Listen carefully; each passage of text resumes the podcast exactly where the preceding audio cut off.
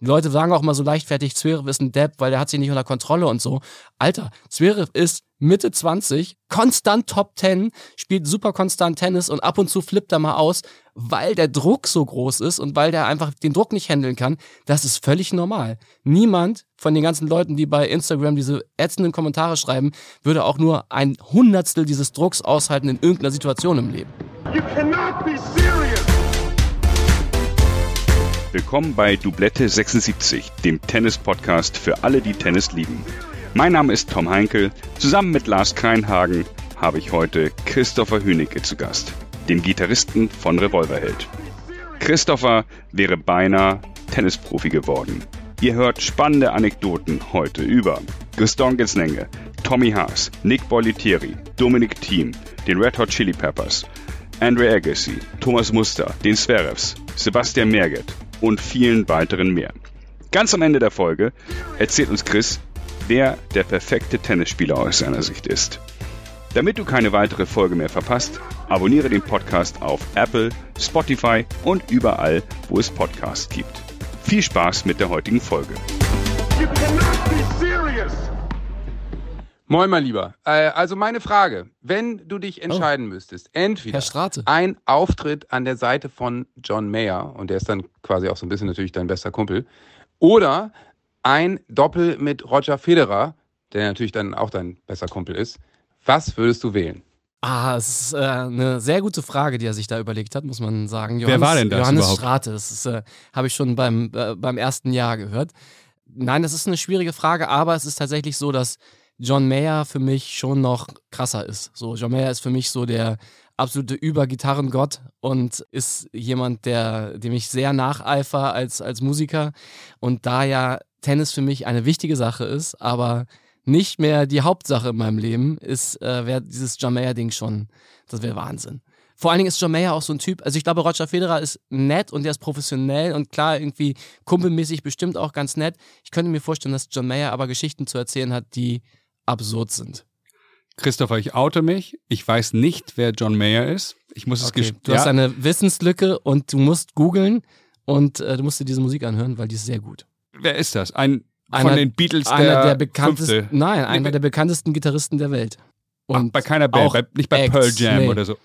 Okay. Songwriter, äh, den kennst du nicht, das ist wirklich Wahnsinn, dass du den nicht kennst. Das wäre so, als würde ich Martina Navratilova nicht kennen. Muss mich nicht so angucken. Ich kenne den natürlich. Natürlich ja kennt Lars den. Ich bin ja schon ganz froh, dass du als, als äh, Co-Host unseres Doublette 76 Podcasts dich nicht geoutet hast und gesagt hast, du kennst Roger Federer nicht. Auf der anderen Seite ähm, hat Christopher definitiv schon mal ähm, zwei, drei Sachen äh, geleakt hier sozusagen. Einmal die, die Sprachnachricht, großen Dank an der Stelle an Johannes Strate, Sänger der Band Revolverheld. Übrigens auch super Tennisspieler. Ne? Also weiß, Tennisspieler. Weiß niemand äh, da draußen, äh, Johannes ist, wie ich finde, und das meine ich auch äh, tatsächlich äh, sehr ernst, der hat unglaubliches Tennistalent.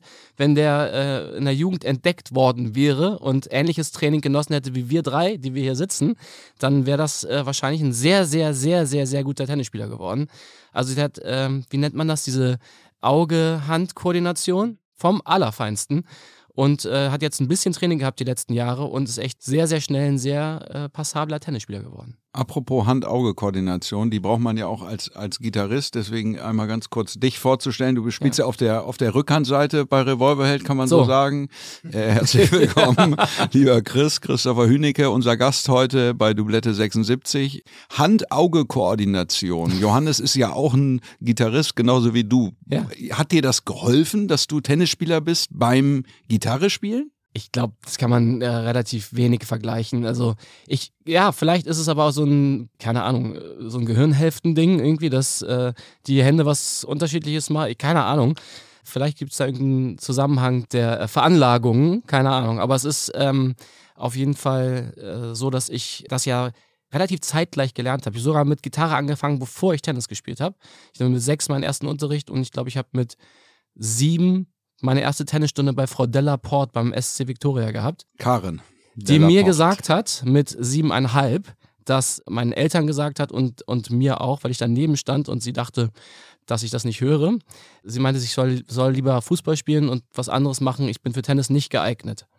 Wer dich, weiß einmal, wer dich genau. einmal auf dem Fußballplatz gesehen hat, weiß, äh, wie, wie unwahr das war, das was, was Karin gesagt hat. Nicht so, nicht so richtig äh, visionär. Aber das bringt uns eigentlich zu einem äh, guten Thema, denn wie hast du eigentlich irgendwie angefangen? Und wir haben natürlich keine Kosten und Mühen gescheut, ähm, neben Johannes Strate auch noch andere Menschen zu befragen, wow. die etwas über deine Tenniskarriere sagen können. Einer davon ist die Trainerlegende Gaston Getzmenge, das ist ja der Wahnsinn. als dein großer Entdecker gilt. Herr Gaston. Ja, absolut. Also wir haben natürlich Guston kontaktiert. Ich durfte ja auch bei Guston Training haben, früher beim NTSV ja. in Hamburg in Niendorf. Daher kennen wir uns. Daher kennen wir uns. Ja. Lange, lange ist es her. Da werden wir auch noch hier und da drüber sprechen.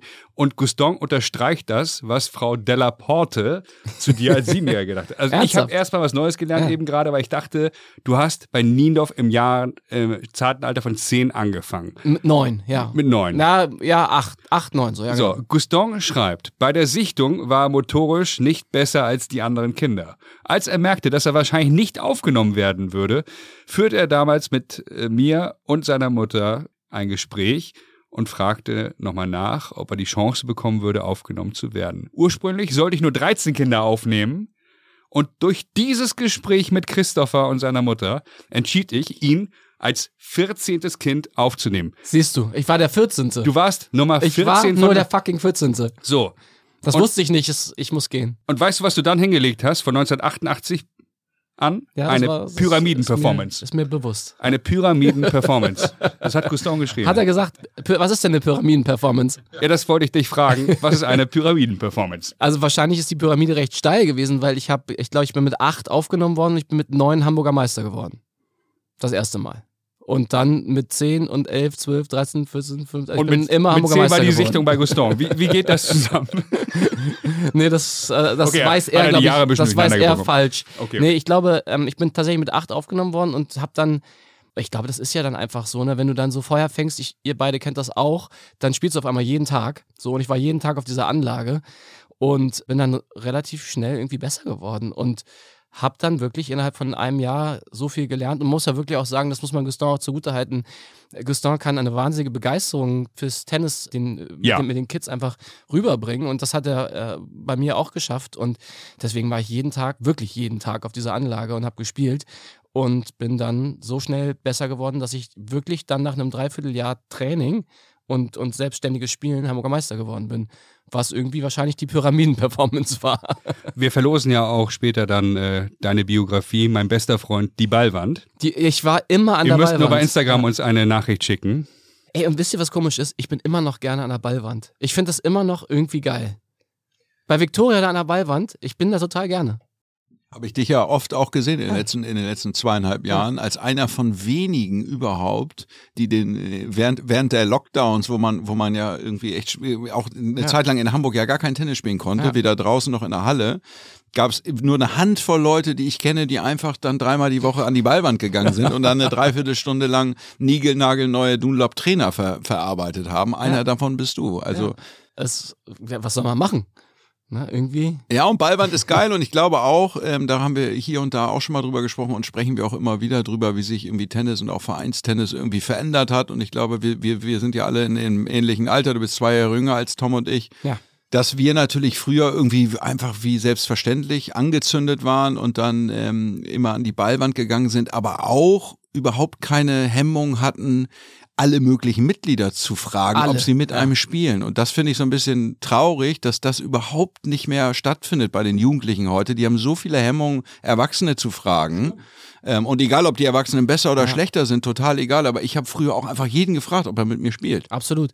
Ja, ich glaube, und das ist ja das, wo, wo wir irgendwie auch so ein bisschen wir alle, das, weiß ich ja auch, äh, nach, nach ein paar Bier kommt das Thema ja immer, es geht ja eigentlich auch um Clubleben. Es geht um, um die soziale Komponente in dem ganzen Sport. Und man muss sagen, das war halt einfach damals näher. Also du kanntest ja jeden Fraggle, der da rumgelaufen ist, egal wie alt er war oder die. Es war ja völlig, völlig egal, mit wem du gespielt hast. Hauptsache, du hast gespielt. Im Sommer war das klar, So, dann hast du irgendwie gesagt, so, hey, lass mal jetzt irgendwie kurz hier ist eine halbe Stunde frei, lass spielen. Egal, ob der 70, 80 oder äh, 15 war. So. Und äh, im Winter ging es dann ja, ich, ich weiß noch, Gaston hat immer gesagt, wir sind Platzgeier. So, das werde das werd ich auch nie vergessen, weil immer, wenn auch nur eine halbe Stunde irgendwo frei war, wir haben den ganzen Tag gewartet. Immer rauf auf Platz wieder. Wir haben den ganzen Tag gewartet, um ja. auf einen der fünf Plätze irgendwie mal eine halbe Stunde zu spielen. Ja. Wir haben zwölf Stunden da rumgehangen und äh, konnten uns natürlich nicht ewig leisten, da irgendwie 17 Mark für einen Hallenplatz zu zahlen damals, sondern haben dann da äh, gewartet, bis mal irgendwo was frei ist oder irgendwer umgeknickt ist und man dann spielen konnte. So. Um, aber so war das damals. Und äh, ganz ehrlich, das äh, vermisse ich auch so ein bisschen. Ne? Also ich finde, es gibt ein paar Clubs in Hamburg, die haben ein bisschen Clubleben und das ist irgendwie nett. Das ist aber oft so, dass es dann durch Hockey kommt und durch Mannschaften, die irgendwie eh dann irgendwie ihr Bierchen trinken nach, nach dem Spiel oder nach dem Training und dann ist da ein Clubleben. Durch Tennismannschaften ist es ganz selten. Große Ausnahme Herren 40 äh, der HTHC, eure Herren 40 bei Victoria. Natürlich, es gibt dann irgendwie so ein paar, und das muss man ja auch sagen, sind dann die gewachsenen Teams von früher, die sich auch schon aus dieser Zeit kennen. Ich habe das Gefühl, es kommt aber gar nicht mehr nach und ich finde das echt schade, weil das ist ja das Geile an dem Sport, finde ich. Du bist irgendwie Einzelkämpfer, aber du hast eine Mannschaft und du hast trotzdem dieses, was man im Fußball ja auch kennt, du hast so einen so Teamgedanken und kannst dein Bierchen trinken. So, das ist ja eigentlich das Geile im Tennis. Ja, ich glaube, dass äh, für, für die Jugendlichen ist einfach die Konkurrenz zum Tennis, die ist einfach irgendwie zu groß. Ne? Du hast irgendwie, alle haben irgendwie ein Smartphone und so, so diese typischen, ich glaube, ich habe die, die ganze Sommersaison irgendwie zwischen zwischen neun und 15 habe ich einfach immer auf dem Tennisplatz verbracht. Ja. Und wenn ich nicht auf dem Tennisplatz war, bin ich zum Fußballtraining gegangen oder war im Freibad, was nebenan war. Aber meine erste Anlaufstelle nach der Schule war immer die Tennisanlage und ich habe immer irgendwie jeden Tag dann, dann da gespielt. Und das ist natürlich heut, heute nicht mehr so, weil viele werden irgendwie gedroppt, Stunde Tennis und dann geht es auch schon wieder weiter. Schule ist natürlich auch ein Riesenthema, muss man sagen. Klar. Geht bis 16 Uhr jetzt ja. oder noch länger zum Teil das hat sich irgendwie auch total verändert. Ja, und das ey. merkt man natürlich in vielen Vereinen, dass da so, ein, so eine neue Generation an Vereinsleben äh, sich schwer tut, irgendwie da äh, Boden zu finden. Ja, und ich glaube, es ist auch das, was du sagst. Ich meine, ihr habt beide Kids, ihr wisst das wahrscheinlich besser als ich, aber ich glaube, dieses Überangebot an Sachen, so, und dieser, dieser unsägliche Begriff Fear of Missing Out, ist ja auch was, was wir damals nicht kannten. Für uns gab es damals ein, höchstens zwei Sachen. Für mich war das immer Tennis und Musik. Schule war mir irgendwie immer egal. Also, wenn ich in der Schule nicht im Bandkeller äh, äh, hätte proben können, wäre mir Schule noch viel egaler gewesen. So. Das ist, glaube ich, einfach nicht mehr so. Ich glaube, du hast einfach so ein Überangebot an Sachen und da musst du noch das machen, musst du noch das machen, dann die ganzen schulischen Verpflichtungen. Ich glaube, einen Fokus zu finden für Kids heutzutage, mega schwer. Ja, ja, ja, das Überangebot ist einfach irgendwie riesig. Apropos Überangebot, ähm, äh, du hast ja wahrscheinlich ein Überangebot an, an Gitarren. Wie, wenn du, wenn du das so vergleichst, wie viel Zeit hast du eigentlich früher an der Gitarre verbracht und mit dem Tennisschläger? Ja, also ich glaube, ich habe eine Zeit lang in meiner frühen Jugend schon sehr, sehr, sehr viel Zeit mit dem Tennisschläger verbracht. Ich weiß noch, als ich dann so die internationalen Turniere gespielt habe und unter, viel unterwegs war, ich war ja wirklich, das geht, geht heute glaube ich auch gar nicht mehr, aber ich war so mit 12, 13, 14, 15 war ich mehr unterwegs als in der Schule. Mhm. So, also es war ja irgendwie äh, auch echt äh, Shoutout nochmal ans Gymnasium Omor. Das war ja absurd, wie viel die mich aus der Schule gelassen haben. Das würde heute nicht mehr funktionieren. Mhm. Und ähm, ich hatte immer meine Gitarre mit. Also es war wirklich so, dass dadurch, dass ich in Schulbands gespielt habe und mir das auch schon so wichtig war, war ich immer der Typ, der sein rotes Wilson-Bag hatte und seine rote, sein rotes dazu passendes Gitarrenbag mit hatte. So. Und es gab ja dann damals auch immer schon äh, diese Players Nights und so. Und ähm, ich habe dann immer die Konkurrenzveranstaltung mit der Akustikgitarre gemacht irgendwie. Das war, das war immer so und das war irgendwie auch ganz natürlich und die, es sind ja dann immer irgendwie eine Handvoll Leute, die sich immer wieder treffen und äh, es war irgendwie mit Tommy Haas damals und so und die wussten, ich habe meine Gitarre mit und das wird nett. So, man kann irgendwie ein bisschen tanzen auf der Tanzfläche bei der Players Night und dann ist da irgendwie der komische Typ, der in der zweiten Runde rausgeflogen ist, der seine Gitarre mit hat. So. Und das war irgendwie, das war immer nett und das war irgendwie auch gleich wichtig immer da muss man einfach nochmal erläutern, die Leute, die deine Tenniskarriere nicht so kennen. Du bist Hamburger Meister gewesen, Deutscher Meister gewesen. Nee, Deutscher Meister war ich nie. Ich war bei den Deutschen Meisterschaften. Deutscher Vizemeister okay. äh, im Einzel, 6-7 im dritten verloren in Essen uh. in, der, in der Halle gegen Jens-Peter Wenner. Wird auch niemand kennen. War damals äh, auch hinter mir. Also ich war, hm. ich war zeitgleich mit Tommy Haas die Nummer 1 der so. deutschen Rangliste und äh, bin aber nie Deutscher Meister geworden. Außer im Doppel bin ich mal Deutscher Meister geworden. Aber im Einzel bin ich ja, ganz ich, haarscharf dran vorbei. Aber ich war mit Tommy Haas zusammen Europameister unter 14 und unter 16. Also, ne? also Im du warst Team. sehr, sehr, sehr erfolgreicher Ja. Tennisspieler. Das weiß ja nicht jeder, muss man immer so sagen. Du warst in Amerika, du warst bei Nick Bollettieri, Ja. da werden wir später noch drüber sprechen. Ich Ja. wollte Profi werden, ja. Du wolltest Tennisprofi werden und bist ein unglaublich erfolgreicher Musiker geworden. Siehst du irgendwelche Parallelen? Ja, klar. Also ich glaube, das, was Tennis wahrscheinlich uns allen beigebracht hat, ähm, die wir irgendwie ja in der Jugend, also ich mein, wir waren ja alle drei in der Jugend gut. Du warst ja auch Hamburger, Hamburger Meister, glaube ich, ne? Du warst, äh, warst auch ein wahnsinnig guter Tennis oder bist ein wahnsinnig guter Tennisspieler. Es ist diese Disziplin, dieses zielstrebige, dieses was erreichen wollen aus einem Einzelsport. Und das muss man ja auch wirklich sagen, du stehst da beim Tennis alleine auf einer Seite, du hast den ganzen Druck. Ich habe gestern gerade mit meinem Tennistrainer drüber gesprochen, der Profis, äh, junge Profis. Ähm, Du kannst ruhig den Namen und den Jahrgang nennen. er heißt G und spielt bei, bei Club, äh, Club an der Alster, äh, ich glaube auch an 1 und hat eine Tennis äh, Academy. Und der betreut, glaube ich, zwei junge Tennisspieler, ich weiß gar nicht die Namen von denen.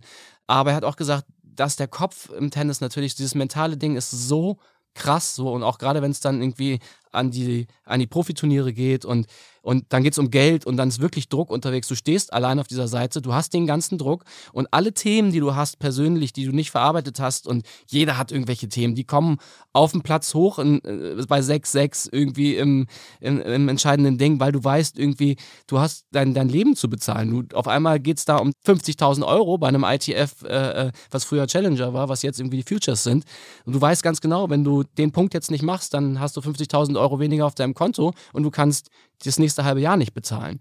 So, und das ist ein krasser Druck und ich kenne relativ wenig Sportarten, wo du so viel Druck hast, mit dem du umgehen musst und wo du so mit dir im Reinen sein musst, um das auszuhalten. So. Und die Leute sagen auch mal so leichtfertig, Zverev ist ein Depp, weil der hat sich nicht unter Kontrolle und so. Alter, Zverev ist Mitte 20, so, konstant Top 10, spielt super konstant Tennis und ab und zu flippt er mal aus, weil der Druck so groß ist und weil der einfach den Druck nicht handeln kann. Das ist völlig normal. Niemand von den ganzen Leuten, die bei Instagram diese ätzenden Kommentare schreiben, würde auch nur ein Hundertstel dieses Drucks aushalten in irgendeiner Situation im Leben.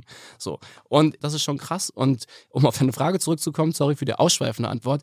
Ich glaube, dass man diese Disziplin und dieses Umgehen mit Druck und so, das nimmt man dann schon für sein Leben mit. So. Und auch diesen Ehrgeiz. So, und als ich angefangen habe, dann wirklich zu glauben, dass ich mit der Musik was erreichen kann, was dann so mit unrealistisch mit 16, 17, äh, realistisch dann mit vielen von meinen Bandjungs, ja auch schon mit, mit Jakob, unserem Schlagzeuger und mit Nils, unserem anderen Gitarristen, ähm, war ja ganz, also während meines Abis und, und ganz kurz nach meinem Abi haben, haben wir uns ja schon gefunden.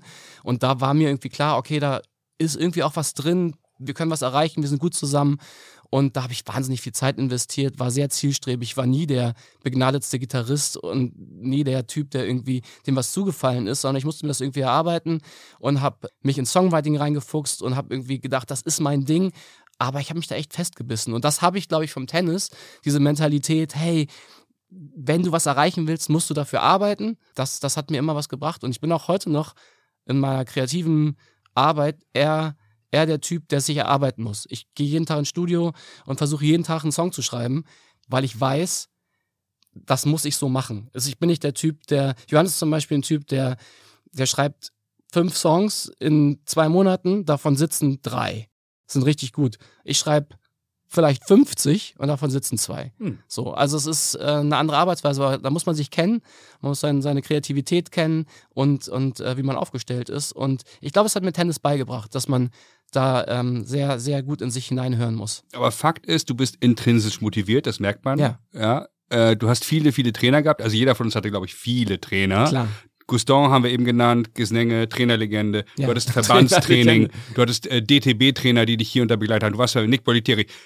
Frage, ja. welche Trainer haben dich am meisten geprägt? Bei welchen Trainern möchtest du dich heute bedanken? Und das ist, ich habe letztens ein Gespräch gehabt, wo ich gesagt habe, ich habe, glaube ich, Gustin sehr viel zu verdanken, weil der mir die Begeisterung zum Tennissport nahegebracht hat und es auch wirklich geschafft hat. Der hat einfach das Feuer entfacht.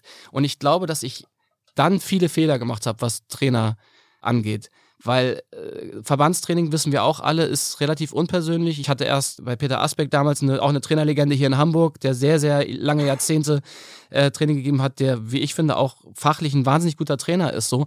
Aber es ist natürlich auch so, der hat dann seine 20 Talente, da bist du halt nicht der, der Fokus, das Fokus-Talent oder so, ne? Und ich glaube, wenn es damals Trainer gegeben hätte, die moderner und also so wie, so wie man heute an so ein Training rangeht, ne? mehr auf den Spieler, mehr auf die Persönlichkeit, äh, gucken, was sind da eigentlich die Stärken, wo sind da eigentlich die Qualitäten. Ich bin durch viele Programme gelaufen, die sehr allgemein aufgefasst wurden. So, also das macht man halt in den 90ern so, den Vor- und Topspin spielt man so und dann musst du das auch machen. Und ich, es ist sehr wenig auf mich spezifisch eingegangen worden, ob das jetzt bei Nick Bollettieri war, ob es jetzt im Verbandstraining war. Und man muss auch sagen, irgendwann war Gaston am Ende seines Lateins, weil ich einfach dann eine Qualität hatte, die er bis dahin noch nicht betreut hatte. Ich hab, mir hat da ein, ein Bindeglied gefehlt ins professionelle Tennis.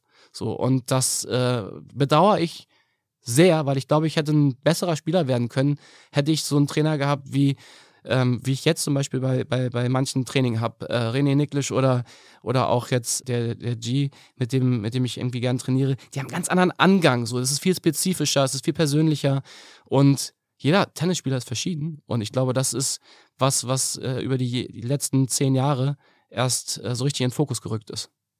Ja, und ich glaube auf der anderen Seite, das ist ja auch ein strukturelles Thema, ne? Irgendwie ist, du Klar. hast irgendwie Kreistraining, Bezirkstraining, Landestraining und so weiter und so fort, diese Strukturen und vielleicht irgendwann nur wenige landen dann irgendwie in so einem DTB-Kader, hatten wir irgendwie mit, mit Jörn Renzenbrink drüber gesprochen, über dieses Thema. Und wenn du, wenn du nicht in diesen DTB-Kader kommst, irgendwie, dann bleibst du halt in so einem Landestraining, dann, wie du gesagt hast, bist du einer von vielen und, und äh, kein Vorwurf an irgendeinen Landestrainer da draußen, dann gibt's den Fokus nicht auf den einzelnen Spieler. Es ist kaum möglich irgendwie. Ich war im DTB-Kader ja auch drin. Ne? Also ich hatte mit Peter Pfannkoch irgendwie auch einen guten Trainer, muss man sagen.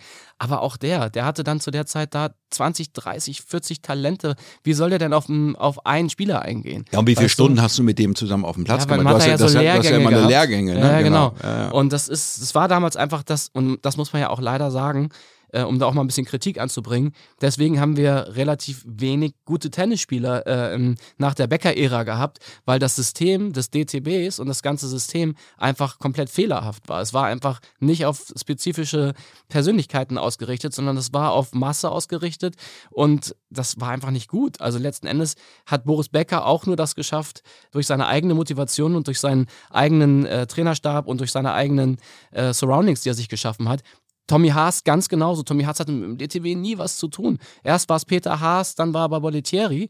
So, und bei Bollettieri ist er sofort in die höchste Gruppe gerutscht und hatte dann jemanden, der persönlich einfach nur für ihn da war. Und das war sein großes Glück. So, Riesentalent und hat dann auch die richtige Förderung bekommen. So, und wir waren, haben wahrscheinlich genauso viel Talent wie Tommy Haas, aber wir haben das, das Glück nie gehabt. Wahrscheinlich haben wir ein bisschen weniger Talent. Ja, ich glaube schon, dass durch dieses System schon auch das ein oder andere Talent irgendwie einfach nicht, nicht dahin kommt, wo es eigentlich hingehören Absolut. würde, irgendwie vom Talent her, weil es einfach dann irgendwie nicht entdeckt wird. Das ist, glaube ich, äh, grundsätzlich systemisch bedingt. Naja, und guck mal in andere Länder. Man muss ja sagen, gerade so in den 90ern, wo wir halt hier in Deutschland viel liegen gelassen haben, guck mal irgendwie rüber äh, nach Skandinavien und so, die haben das einfach besser aufgestellt. So, die haben einfach insgesamt kleinere Systeme geschaffen, die persönlicher waren für die Spieler und die haben am Fließband super Spieler rausgebracht. Na, und die haben immer, das soweit weiß ich das zumindest irgendwie von meinen skandinavischen Tennisfreunden, die haben immer alle miteinander gearbeitet. Und das genau. ist ja ein Riesenproblem in Deutschland immer gewesen, irgendwie Vereinstrainer versus Stützpunkt oder Landestrainer oder was auch immer. Die waren sich nie grün, ist immer noch ja. so, die reden nicht miteinander, die haben unterschiedliche Philosophien. Der eine ja. sagt über den anderen, dass er keine Ahnung hat oder genau und so weiter und so fort. Also das greift irgendwie alles überhaupt nicht Hand in Hand. Und eigentlich geht's ja nur so, weil die, der normale, die normale Situation, wenn du, wenn du zwischen 10 und 14 bist oder so, wo sich es vielleicht irgendwie entscheiden könnte, dann hast du vielleicht drei Trainer. Du hast ja. einen Landestrainer, Stützpunkttrainer oder sowas. Du hast irgendwie einen Vereinstrainer. Vielleicht hast du dann sogar noch einen, wo du ab und zu mal eine, eine Einzelunterrichtsstunde spendiert bekommst von deinen Eltern oder von irgendeinem genau. Mäzen oder einem reichen Onkel wie Tom oder sowas. Ähm, da geht's dann vielleicht. So, den hätten wir alle gebraucht. Man, dann würden wir jetzt sitzen und über unsere äh, Grand Slam-Erfolge sprechen, wenn du damals da gewesen wärst. ich, ich sitze hier in einem grünen Pullover und sehe aus wie der von der Sendung mit der Maus Maus, dieser dicke Christoph. Dank dir, Lars. Ich bin dir wirklich dankbar für die richtig coolen Trainingsanzüge, die ihr auch bei ihr Instagram euch angucken könnt. Ja. Gibt es das als Merch auch zu kaufen eigentlich ja, im Shop? später, später, okay. später. Aber ist eigentlich kaum bezahlbar. Ja. Ich muss euch ein bisschen widersprechen. Wir haben ein Beispiel, weil du meintest, zwischen 10 und 14 würde sich das hier und da entscheiden. Gegenbeispiel Michael Stich. Ich glaube, ich kenne, recht, ja. ich kenne in Hamburg 20 Leute, die mir äh, erzählt haben, dass sie eine positive Bilanz gegen Michael Stich haben würden, weil der mit 18 noch total blind gewesen sei. Sei dahingestellt. Wir immer wieder auch ja. nochmal relativieren. Und ein Rensenbrink ist ja auch spät durchgestartet. Voll.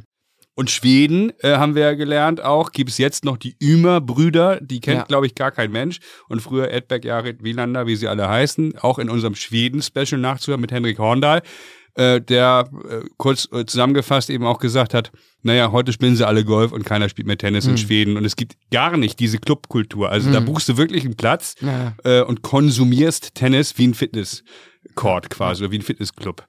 Nick Bolitieri, äh, hatten wir jetzt ein, zwei Mal erwähnt. Ja du musst uns mal ein bisschen abholen hier, äh, weil das ist natürlich unfassbar. Du bist in unglaublich jungen Jahren. Tommy Haas, damals in Hamburg auch gespielt, wissen ja auch nicht alle. Der hat äh, da mit 13, glaube ich, dann den Schritt gewagt in den USA. Ja. Wie alt warst du und hast du irgendwie eine coole Anekdote aus Florida? Naja, also uns?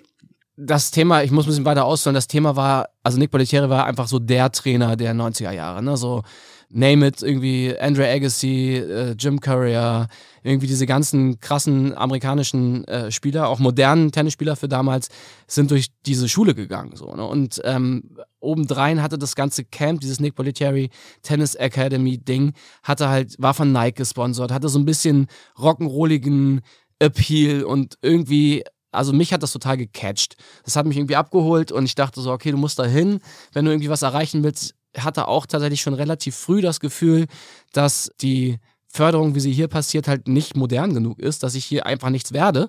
Man hat dann ja auch Antennen schon als junger Tennisspieler, als 14-jähriger Junge hast du dann schon die Antenne dafür, dass du sagst, so, okay, wenn du es wirklich schaffen willst, und man formuliert ja diesen Wunsch dann auch schon mit 13, 14 als Leistungssportler, dass du irgendwie sagst, so, ich will Tennisprofi werden.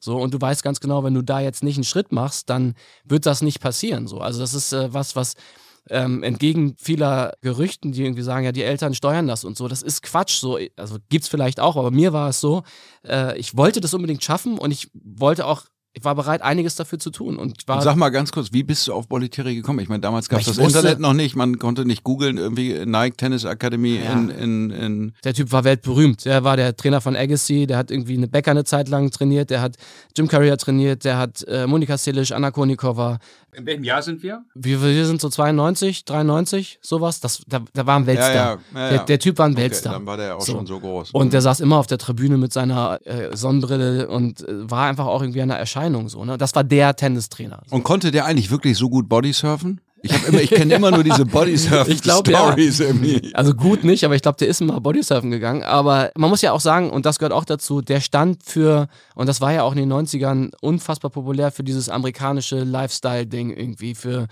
California äh, Way of Life. So, das war, das war irgendwie so, obwohl es Florida war. Aber, aber schon harte so, Arbeit im, im, in dem Camp, ne? Also und, und das ist halt das, der Grill. Haken bei der ganzen Sache. Ich bin der doofe ja. Zuhörer heute. Was ist Bodysurfen? ja, nicht das, was du denkst gerade. Es ist, es ist, ganz, es ist ganz unromantisch. So, so ein Bodyboard kennst du doch irgendwie, ne? Ja. So, ein, so, ein, kleines Surfboard ist das.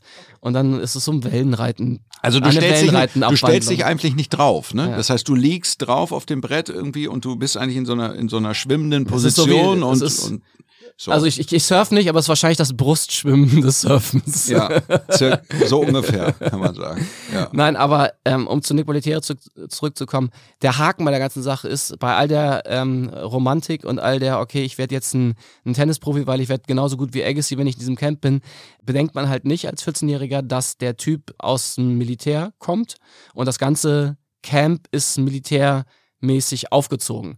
Das heißt, ich war zwei Wochen da, um zu testen wie das da so ist. Also klar, irgendwie so ein, so ein 14-jähriger Junge geht da jetzt nicht für ein Jahr hin und sagt so, ja, irgendwie übrigens hier, hier bin ich und ich bleibe jetzt für ein Jahr, sondern ich bin hingefahren und hab, muss, man muss auch so vorspielen und dann wird eingestuft in Gruppen so. Es gibt Group A, das sind die Stipendiaten, das war damals äh, Tommy und so. Und äh, dann gibt es von 1 bis Gruppe 1 bis 10, so nach, nach Spielstärke. Die trainieren da ja auch auf diesen, auf den Plätzen, ne? Also es ist genau, es ist einfach ähm, so aufgezogen, dass du hast einfach dieses strikte Gruppensystem. Du hast nach jeder Woche Training hast du, die heißen Move-up-Games. Das heißt, du kannst mhm. immer jede Woche kannst du in eine neue Gruppe kommen. Ableveln, wie mein Sohn sagen würde. Und ähm, das war damals natürlich krass, weil die Konkurrenz unter den Leuten da war Wahnsinn. So, mhm. ne? ähm, dann halt ganz krass äh, äh Girls, Boys getrennt. Mhm. War ich ja irgendwie als 14-Jähriger auch schon überhaupt nicht mehr gewohnt. Ich war schon voll auf die Girls und war irgendwie, hatte meine erste Freundin und so mit 14. Und, äh, Deswegen 14, hast du ja überhaupt nur angefangen, Gitarre zu spielen. Voll. Eigentlich. Ne? Und ganz ehrlich, also es war, war für mich auch so, warum sind jetzt irgendwie Boys, Girls komplett getrennt? Was soll der ganze Scheiß? Dann gab es dieses System, das hat mich auch fertig gemacht, mit den O's. Das heißt, du hast, ähm, wenn du dein Bett nicht richtig gemacht mhm. hast, dein Spind nicht richtig äh, äh, ordentlich war oder deine Tennisschuhe irgendwie voller Sand waren, hast du ein O gekriegt. Und wenn du irgendwie, ich glaube, 10 O's hattest, dann hast du wirklich die absurdesten Militär- Strafen bekommen von irgendwie, ne, es gab ja nachmittags immer, nach dem Tennistraining gab es äh, Track, also Leichtathletiktraining, Fitnesstraining und da musstest du wirklich anderthalb Stunden mehr Konditionstraining machen als alle anderen. Also wirklich so. Und das Konditionstraining, muss man sagen, muss schon ein Ey, unfassbar heftiges Programm mein, gewesen mein, sein. Mein, mein zweiter Tag der Probewoche war so, da hat es geregnet in Florida, wahrscheinlich einer der einzigen Tage irgendwie im Jahr, wo es geregnet hat. Wir sind in die Halle auf Hardcore und ich weiß noch, ein äh, indischer, ein indisches Tennistalent war da mit mir gleichzeitig angekommen. So, und diese Drills waren so krass, dass der, und ich habe da gelernt, dass es das überhaupt gibt. Ich wusste nicht, dass es das gibt, obwohl ich schon lange Tennis gespielt habe, einen Full Body Cramp bekommen. Das heißt, wenn eine gewisse Muskulatur an der Wirbelsäule krampft, dann krampft Unfassbar. nahezu Alles. jeder ja. Muskel im Körper. Den mussten die raustragen mit vier Mann. Der hat wie so ein Brett. So, und der hat nur noch, der hat nur noch geschrien. Ich dachte, der stirbt. So, also ich war richtig, ich war richtig, ich hatte körperlich, ich hatte so Kreislaufprobleme, weil ich dachte, der stirbt. So, ich dachte, ich sterbe vielleicht als nächster. und also es war wirklich, es war wirklich richtig hart und aus irgendeinem Grund habe ich mich aber entschieden, da länger zu bleiben. Und ähm, war dann. Wie lange da, warst du insgesamt da? Ich war so zwischen einem halben und einem Dreivierteljahr da. Und ich war, glaube ich, nicht hart genug für dieses Camp, so, mhm. weil, also es war wirklich so, ich hatte keine Freunde, ich habe versucht, Freunde zu finden und ich war wirklich ein offener, kommunikativer, gesellschaftsfähiger Typ, würde ich sagen, irgendwie in, in dem Alter. Also ich hatte in, mein, in meinem Club in Nienhof hatte ich viele Freunde und, und viele Themen und in meiner Schule hatte ich irgendwie die ganzen Bandjungs und Musikjungs und ich hatte viele Freunde. Ich habe echt versucht, dort Freunde zu finden, ging nicht. Ich hatte, ich war ein Einzelkämpfer. Ich habe den ganzen Tag eigentlich auch mit meinem Trainer gesprochen und vielleicht mal irgendwie mit meinem Hitting-Partner. Aber ansonsten hatte ich keine sozialen Kontakte. Das hat mich also ein bisschen gemacht. wie heute. Ja, wie heute, genau. Das hat mich fertig gemacht. Und es war irgendwie eine harte Schule und sehr traurig. So, wir, sind ja, wir, sind, wir, wir, sind ja ein, ein, ein deutscher Tennis-Podcast. Erinnerst du noch ein paar andere deutsche Spieler, die zu deiner Zeit auch da waren? Ich habe so ein paar Namen im Kopf. Ich glaube, ähm, ich, glaub, ich habe niemanden getroffen. Ich weiß, dass Also Tommy war zu Tommy Parallel war, mit dir Tommy da? war da, ja. genau, Tommy war da, wir kannten uns ja auch, wir haben auch doppelt zusammen gespielt und haben, genau, also wir kannten uns gut. Man muss aber sagen, dass diese äh, Stipendiatengruppe komplett abgetrennt war. Ich war mhm. dann, ich bin dann in Gruppe 2 eingestuft worden, habe mich dann in Gruppe 1 hochgespielt und habe halt immer irgendwie mit diesem Stipendiatending geliebäugelt, irgendwie mhm. das zu bekommen. Ich habe das dann aber auch in dem halben Jahr nicht geschafft, das zu, das zu kriegen. So, und das war natürlich auch, auch ein Ding, wo ich dann gesagt habe, so. Ja, nee. Stipendiatending äh, bedeutet, dass du dann, äh, du bist dann free of costs, ne? Ja, ich du, glaube ehrlich gesagt. Du zahlst nichts. Nicht, nicht mich festnageln darauf, aber meine Theorie damals war, und ich, ich wusste es nie, weil ich da nie reingerutscht bin, dass äh, IMG hat ja diesen ganzen, diese ganze Talentförderung gemacht damals. Die haben ja irgendwie Millionen und Abermillionen investiert in Talente, unter anderem auch dann in, in Tommy. Und ähm, die haben ihre Leute, die das sichten und natürlich mit, nach Empfehlung von Nick Bollettieri damals. Und wenn die jemanden als Talent abgestempelt haben, dann hast du von denen die Kohle bekommen, dass du da umsonst trainieren kannst in diesem Camp.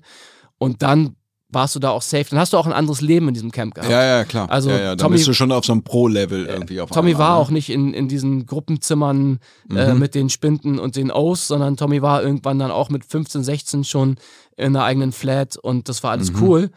Und äh, also das, was ich da gemacht habe, war, war die Gruppe 1 Torture. Die, die, die, die, Jugend, die Jugendherberge unter genau. den, unter den tennis Aber da musst du halt auch durch. Ne? Ich glaube, viele haben es dann wahrscheinlich auch geschafft, oder ein paar haben es dann auch geschafft, in der Gruppe 1 sich in so ein Stipendiatenprogramm zu spielen und dann sind sie wahrscheinlich auch Profi geworden.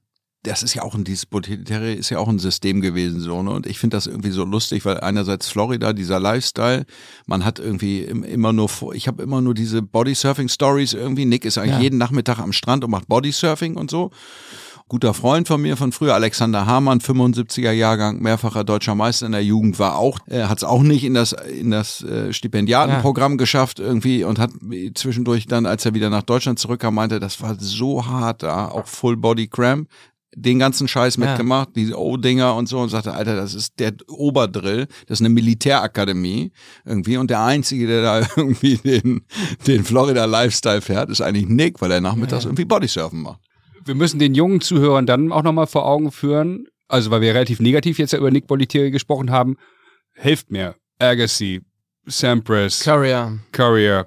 Also Jennifer mehr, Capriati, Capriati äh, mehrere Nummer Einsen der Welt ja. hervorgebracht. Auch wieder dann ein kleiner Widerspruch halt, der hat ja auch dann 30, 40, 50 da auf einmal in seiner Akademie, wahrscheinlich noch mehr.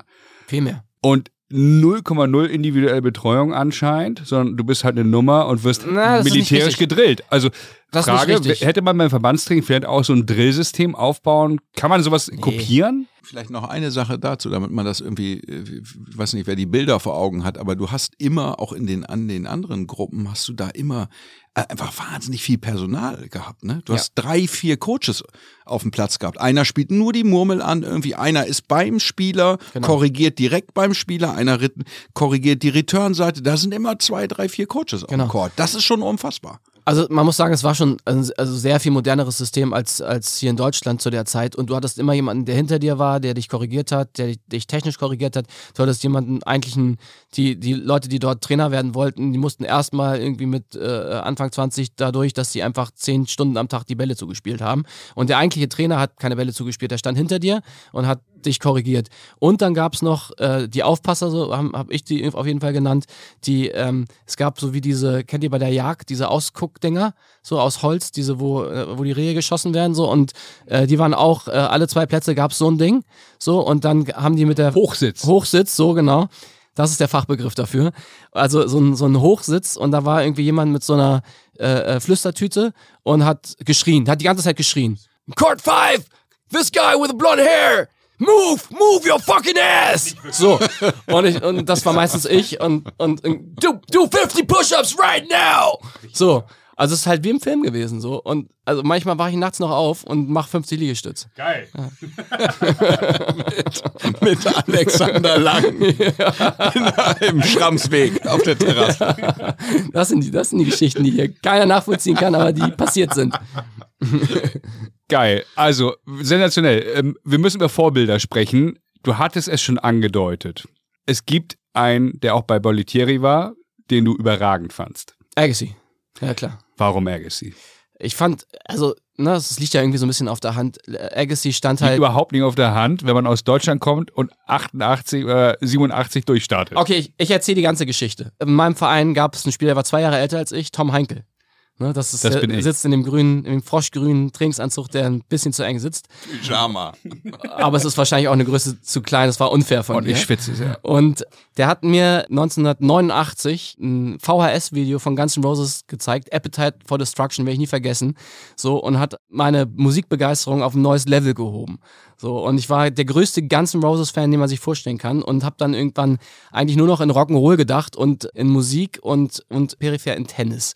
Und irgendwie war mein Wunsch immer und irgendwie ist es auch bis heute geblieben, diese beiden Sachen zu verbinden, weil ich finde so dieser Rock'n'Roll Appeal von Freiheit, von irgendwie diesem ganzen, das war damals einfach unfassbar faszinierend und ich, ich habe immer das Gefühl gehabt, dass Agassi das vereint hat. Irgendwie der Typ mit seinem, mit seinem Jeans auf einmal und seinen äh, neonfarbenen Radfahrerhosen, das hat nie einer gemacht im Tennis. Das war irgendwie so der Rebell im Tennis und der war für mich der Axel Rose, der auf einmal irgendwie äh, die Nummer eins der Welt war im Tennis. Der Tennispunker so. war der Spitzname für die 20-jährigen genau. Zuhörer. Genau, Agassi Tennispunker war der Spitzname und es gab diese, das war natürlich auch das, der erste Spieler, der marketingmäßig so richtig, richtig ausgeschlachtet wurde von Nike damals damals. Und es gab einen Werbespot, den ich nie vergessen werde, ähm, wo die Red Hot Chili Peppers drin waren, eine Band, die ich damals auch unfassbar abgefeiert habe. Du wahrscheinlich auch, ne? Ihr ja. wahrscheinlich beide. Absolut. Und ähm, die waren auf einmal, war eine Bühne aufgebaut in einem Werbespot, da haben die Red Hot Chili Peppers gespielt, Agassi hat dazu Tennis gespielt. Es war alles vereint, so wie ich es mir vorgestellt habe. So, und es hat mich sowas von begeistert und ich fand das mega und deswegen Agassi und deswegen lag es auch auf der Hand, weil das war der Typ, der für mich das Rock'n'Roll in Tennis gebracht hat. Okay, um das nochmal zu verdeutlichen, wenn Agassi gegen Becker gespielt hat, Agassi gegen Stich, warst du für? Immer Agassi, auf jeden Fall immer Agassi. Klar hat man diese, dieser Becker-Boom, den konnte man irgendwie als Kind ja auch nicht wegdiskutieren. Und ich war aber immer, wenn wir beide gespielt haben auf Platz 6 äh, Center Court im NTSV Niendorf, dann war ich Agassi und du warst Boris Ich war McEnroe. Nein, ich war McEnroe. Du warst Boris, du warst Ich habe hab McEnroe Lendl an der Ballwand gespielt und McEnroe hat immer gewonnen. Du warst Carsten Brasch. Vorsicht, den wollen wir auch noch einladen. der weiß das. das guter Freund von Lars. Der weiß das. Das, das war ich, genau. Ähm, aber vielleicht noch mal eine kurze Anekdote vielleicht Bernd an der Karbacher, Entschuldigung. ja. ja Hans-Jörg Schweier. Dann haben wir sie auch alle durch jetzt, die man so spielen kann aber an der also Ballwand. Also, maximal, sorry, das ist, ist, man darf hier alles sagen, den Podcast, maximal uncool als Kind Bernd Karbacher. Ja. Maximal uncool. Aber wahrscheinlich jetzt ein richtig cooler Typ aber damals als Tennisspieler für uns alle maximal uncool. Ja, das kann man, glaube ich, so als Marke sozusagen, ja. gar nicht als Mensch, sondern eher so als, als Marke, die als Tennisspieler verkörpert hat. Hast du denn, als, als du bei Bollettieri war, ähm, weil wir haben das eben, Tom hat es gesagt, ja. Äh, Agassi Tennis Punker.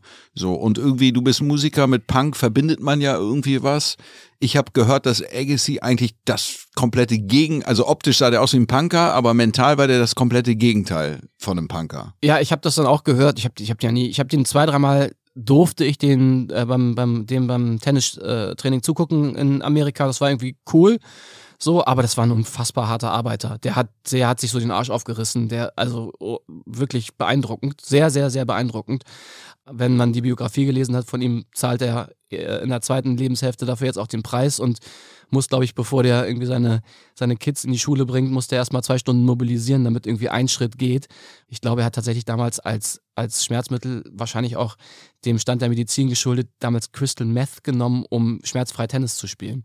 Steht, glaube ich, in, äh, in der Biografie auch, wenn ich es richtig erinnere. Also ähm, Sachen, die heute undenkbar sind, so, ne? aber ich glaube, der hat seinen Körper richtig durchgezogen. Ja, ganz, ganz, ganz, ganz harter Arbeiter. Anders als äh, Mario Basler, der für mich ja irgendwie der, der Fußballpunker irgendwie ist weil er, äh, glaube ich, äh, Zeit seines Lebens irgendwie 40 Marlboro am Tag weggeorgelt hat und auch nicht so mehr denkbar. So auch das ist nirgendwo mehr denkbar. Ich glaube, Tennisprofis haben früher auch irgendwie äh, auch mal auf einer Players Night ja. dann auch mal einen zweiten Gin Tonic getrunken hey. oder so. All das findet, glaube ich, gar nicht mehr statt. Geraucht haben die auch viel und so, das ist alles heutzutage irgendwie eigentlich undenkbar, Vergiss weil die Belastung so groß ist, dass das einfach nicht darstellbar ist. Die Belastung ist so groß und die Athletik ist so groß geworden, also das kannst du dir gar nicht mehr leisten. Ich meine, guck dir mal die ganzen Spiele an. Ich meine, auch wie Zverev jetzt aussieht. Was hat er denn für Arme? Wie fit ist der denn? Irgendwie guck dir mal Alcaraz an. Was ist denn das für eine Maschine? Ja. So, das sind alles so kleine Nadals geworden und Nadal war immer, wo man gedacht hat, so, das ist eigentlich nicht zu toppen und die, alle, die danach kommen, sind ähnlich, ne? Also Tsitsipas vielleicht nicht, aber ich glaube auch, der Schlüssel für Tsitsipas Spiel würde wahrscheinlich darin liegen, ein bisschen mehr Masse aufzubauen und ein bisschen kräftiger zu spielen. Aber du hast eben ein schönes Stichwort genannt, aktuelle Profis. Du kennst ja einige, das weiß ich. Kannst ja ein paar mal, wenige, ja. Ja, aber auch, ne, du kennst ja einige, die auch mal Top Ten waren und hast hier und da ja auch mal einen Showkampf gemacht. Ähm, kannst ja uns mal vielleicht ein bisschen abholen. Also ich kenne die Geschichten ja hier und da ansatzweise, aber das ist ja auch durchaus beeindruckend, wenn du da so einen Showkampf machst halt. Die denken auch, ach, da kommt der Gitarrist von Revolverheld, der kann ja gar nichts. Und dann kommt der erste Aufschlag da mit 200 km/h übers Netz. Welche Profis kennst du und welche findest du geil? Also das ist natürlich so, dass man dann eine Bindung aufbaut, wenn man sich persönlich kennt. Und ich bin mit Dominik Thiem ein bisschen befreundet, war ein paar Mal mit dem hier in Hamburg essen. Unglaublich bodenständiger, netter Kerl. Ähm, hab mit dem, durfte mit dem äh, hier am Roten Baum auch ein paar Bälle schlagen, ähm, wo ich dann auch gemerkt habe, wie schlecht ich eigentlich Tennis spiele, weil das ist wirklich dann nochmal, also das, was man immer sagt, stimmt. Es ist einfach nochmal ein ganz anderes Tempo. Die Bälle springen nochmal ganz anders ab und man ist dann einfach reflexmäßig zweieinhalb Meter hinter der Grundlinie und versucht irgendwie die Bälle da auszugraben. Es funktioniert einfach nicht. Also es ist wahnsinnig beeindruckend. Ähm, genau, also mit dem habe ich ein bisschen mehr zu tun. Wahnsinnig netter Kerl. Ich hoffe, der kommt. Ich meine, der hat ja auch diese Ver Verletzungsgeschichte jetzt und da sieht man halt auch mal äh, aktuell, wie es ist.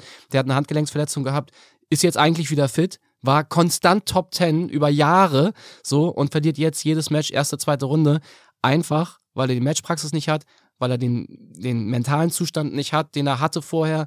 So, ich glaube, der ist, also Fitness ist bei dem nicht das Problem, aber es ist einfach ein unfassbar hartes Brot. Da muss, beim Tennis muss so viel zusammenlaufen, dass du konstant Top Ten spielst. Deswegen, ähm, ich ziehe mein, mein, alle meine Hüte, die ich habe, vor, vor Zverev und vor allen Leuten, die da so konstant Top Ten spielen. Klar, ich habe mit Tommy Haas zusammengespielt damals. Der war mal, glaube ich, die Nummer eins der Welt sogar. Äh, oder zwei der Welt, ja. Also wahnsinnig netter Kerl. Wir schreiben ab und zu noch auf Instagram, weil der auch eine Musikbegeisterung hat. Ähm, der hat ja die, ich weiß gar nicht, wie, wie, wie sie heißt, aber die hat die, die Tochter geheiratet, eines der, äh, der bekanntesten amerikanischen Musikproduzenten, Foster mit Nachnamen. Ich, ich kannte den vorher auch nicht so richtig, muss ich zugeben, aber der hat, wenn man mal irgendwie in der Vita liest, der hat alle Hits geschrieben, die man so kennt. Also wirklich absurdestan. Und Tommy hört wahnsinnig viel Musik, wenn er Auto fährt und viel 80er-Kram und so, sehr musikbegeistert. Irgendwie hat uns das damals auch schon so ein bisschen verbunden, als wir in einem Team gespielt haben und haben uns damals, soweit ich das erinnere, auch immer über Musik unterhalten und so. Also das war schon irgendwie eine Verbindung, die wir hatten. Wir haben jetzt nicht so regelmäßig Kontakt, aber das war auf jeden Fall ein, ein sehr netter Kontakt, muss man sagen. Und ich habe ihn auch als sehr netten, lockeren Typen äh, kennengelernt. So, der ist ja auch gut. wenig in Europa, oder? Ist der ich glaube, der ist sehr viel in Amerika, ja. Dann äh, die Zverev kenne ich natürlich auch, weil ähm, ich im UHC mit äh, dem Vater Zverev selber trainiert habe, jahrelang wahnsinnig nette Familie, auch immer noch wahnsinnig nett, wenn man, wenn man die trifft, erinnern die sich sofort und sind unfassbar herzlich und also keine Spur von abgehoben, sondern wirklich äh, erinnern sich an, an alles, was wir zusammen erlebt haben. Ähm, ich habe ja mehr mit Misha damals trainiert. Misha war der Kleine äh, damals für mich, äh, der große Bruder von, von äh, Sascha. Und äh, wir haben oft im Training mal ein paar Bälle geschlagen, hat mich eingespielt oder so, aber war natürlich damals schlechter als ich, weil er viel, viel jünger war. So. Da äh, lachen wir natürlich heute drüber. Und ich glaube, Sascha hat mich gar nicht auf dem Zettel, er war damals noch ein Baby. So. Aber wahnsinnig nett. Und als wir, ich hab, wir haben ihn in Halle getroffen beim, beim damals noch Gary Weber Open, mhm. als wir mit der Band da aufgetreten sind und die waren super offen sofort irgendwie äh, gesprochen und so. Das war, das war sehr, sehr nett. Lustige Anekdote, wir haben in Braunschweig auch mal gespielt, ähm, bei einem ATP-Turnier, so ein kleines ATP-Turnier. Challenger ist das, Challenger. Ich. Da war Michael Stich mal Turnierdirektor. Turnierdirektor, genau. Ja, und genau. ein wahnsinnig geiles Turnier. Also für die Tennisfans, die hierher zuhören, bitte besucht dieses Turnier, weil es ist erstens vom Entertainment-Programm her mit das geilste Turnier, was ich jemals besucht habe. Also da spielen immer Bands, da gibt es Partys, das ist wirklich, da gibt es. Fängt auch mit B an. Wir sprachen schon über die geilsten Tennisturniere der Welt. Mein Favorite ist Borstad ja. und Braunschweig. Ich habe es gesagt, Siehste? alle guten Turniere fangen mit B an.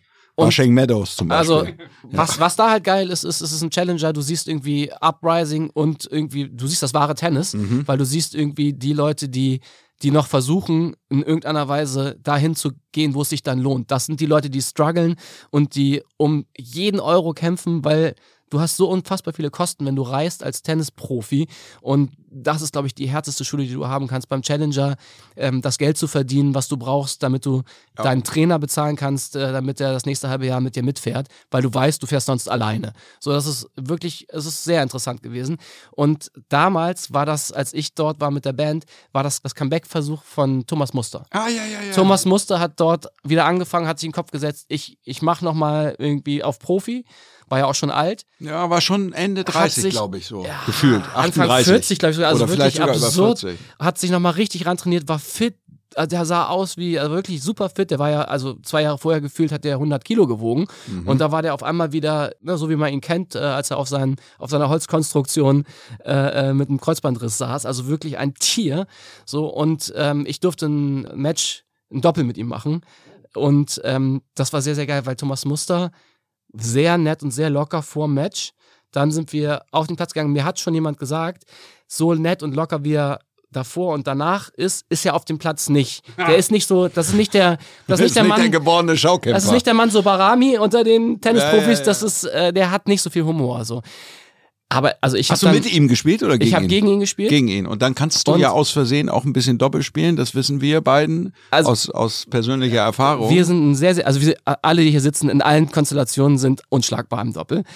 Und Zumindest wenn Muster auf der anderen Seite ist. Das nein, ist ja wohl aber es, doch- wir, haben ein, wir haben uns eingespielt und so und es war dann Du, du musst uns nochmal abholen. Wer hat mit wem gegen wen gespielt? Muster glaube- auf der einen Seite, Hünecke auf der anderen. ich Wer war weiß dabei? nicht mehr genau, wer noch mitgespielt hat. Es waren, da sind dann immer irgendwie Denk dir Namen aus. Der Dok Dr. Schneider wahrscheinlich, der Vorstandsvorsitzende der Braunschweiger Nee, ich Sparkasse. glaube, ich weiß nicht, ob es Johannes war oder irgend, irgendwer oder irgend so ein GZSZ-Sternchen, keine Ahnung. Irgendwelche Touristen. Touristen, so und und wir haben uns ein bisschen eingespielt und so und dann haben wir gesagt, wir machen jetzt ein, wir machen ein Match, so und ich habe dann irgendwie aufgeschlagen, so und ersten Aufschlag gegen Thomas Muster, erster Aufschlag der ins in, äh, sozusagen Spieleröffnung, so links raus auf die Linie Ass serviert, so. Come on! Und er fand das wirklich, und das, also es ist wirklich, ist jetzt eine ernsthafte Story und das ist auch die Wahrheit, der fand es überhaupt nicht lustig. Weil da waren Zuschauer, so, ja, ja. der ist an diesen Aufschlag nicht rangekommen, so, obwohl er wollte, er wollte wirklich, so, der fand es nicht lustig. Das hat sich noch so zwei, dreimal wiederholt und der fand das, also es war wirklich, es war kein, kein schönes Match für die Nee, das Zuschauer. war, das war dem peinlich. Weil der fand es Ja, richtig ja. scheiße. Ja, ja, das der fand es richtig scheiße. Ja. Also es war wirklich nicht lustig und es war irgendwie auch nicht, es war dann kein Spaß oder so. Der konnte nicht umschalten. Das war kein Spaßspieler. Das war aber auch frech von dir, ehrlich gesagt, den so Ich habe nicht mal gut aufgeschlagen. Du weißt ja, dass Lars äh, Thomas Muster perfekt imitieren kann, ne? Perfekt, ja. Also vor allen Dingen die, die, die, die Zeit, wo er, wo er nicht so vor, fit war. Die vor, die vor, so, ja. die vor. Nein, ich meine das Österreichische. Ach so, das. Ja, Bietchen. Ja, was, Danach was, war er wieder, was danach war er wieder unglaublich nett, aber auf dem Platz ist mit dem, war nicht so, war nicht nett. nicht gut Kirschen essen. Apropos auf dem Platz, ich bin ja der Meister der dieser, habe ich mir meistens von äh, Thomas Gottschalk ausgeliehen, diese Überleitung. Hier jetzt auch wieder so eine Gottschalk-eske Überleitung. So professionell. Du, du sprachst eben von Dominik Thiem und ich musste dran denken, weil du deine deine Tenniskarriere hat ja auch ein, ein Ende gefunden damals, auch verletzungsbedingt, abruptes, ja. ein abruptes Ende gefunden verletzungsbedingt. Und ausgerechnet Team, mit dem du irgendwie ganz, ganz äh, gut befreundet bist, der ja Top 10, Top 2, weiß ich gar nicht wo, highest Ranking, aber, Ja. aber hätte äh, sicherlich das Potenzial gehabt, eins zu werden, ähm, oder hatte vielleicht sogar immer noch, wer- wer weiß, ob er wieder richtig auf die, auf die Füße kommt. Jetzt Handgelenksverletzung. Deine Tenniskarriere ist am Handgelenk am Ende des Tages irgendwie gescheitert. Ja, auf jeden Fall. Also ich habe wahrscheinlich wegen Überlastung den, den mittleren Knochen im rechten Handgelenk, das Mondbein, Lunatum, kennt man wahrscheinlich sogar ein bisschen, war nicht mehr versorgt, also keine, keine Keine Durchblutung mehr. Blutzufuhr mehr. Okay. Und da kann man nichts machen. Also es ist einfach irreparabel.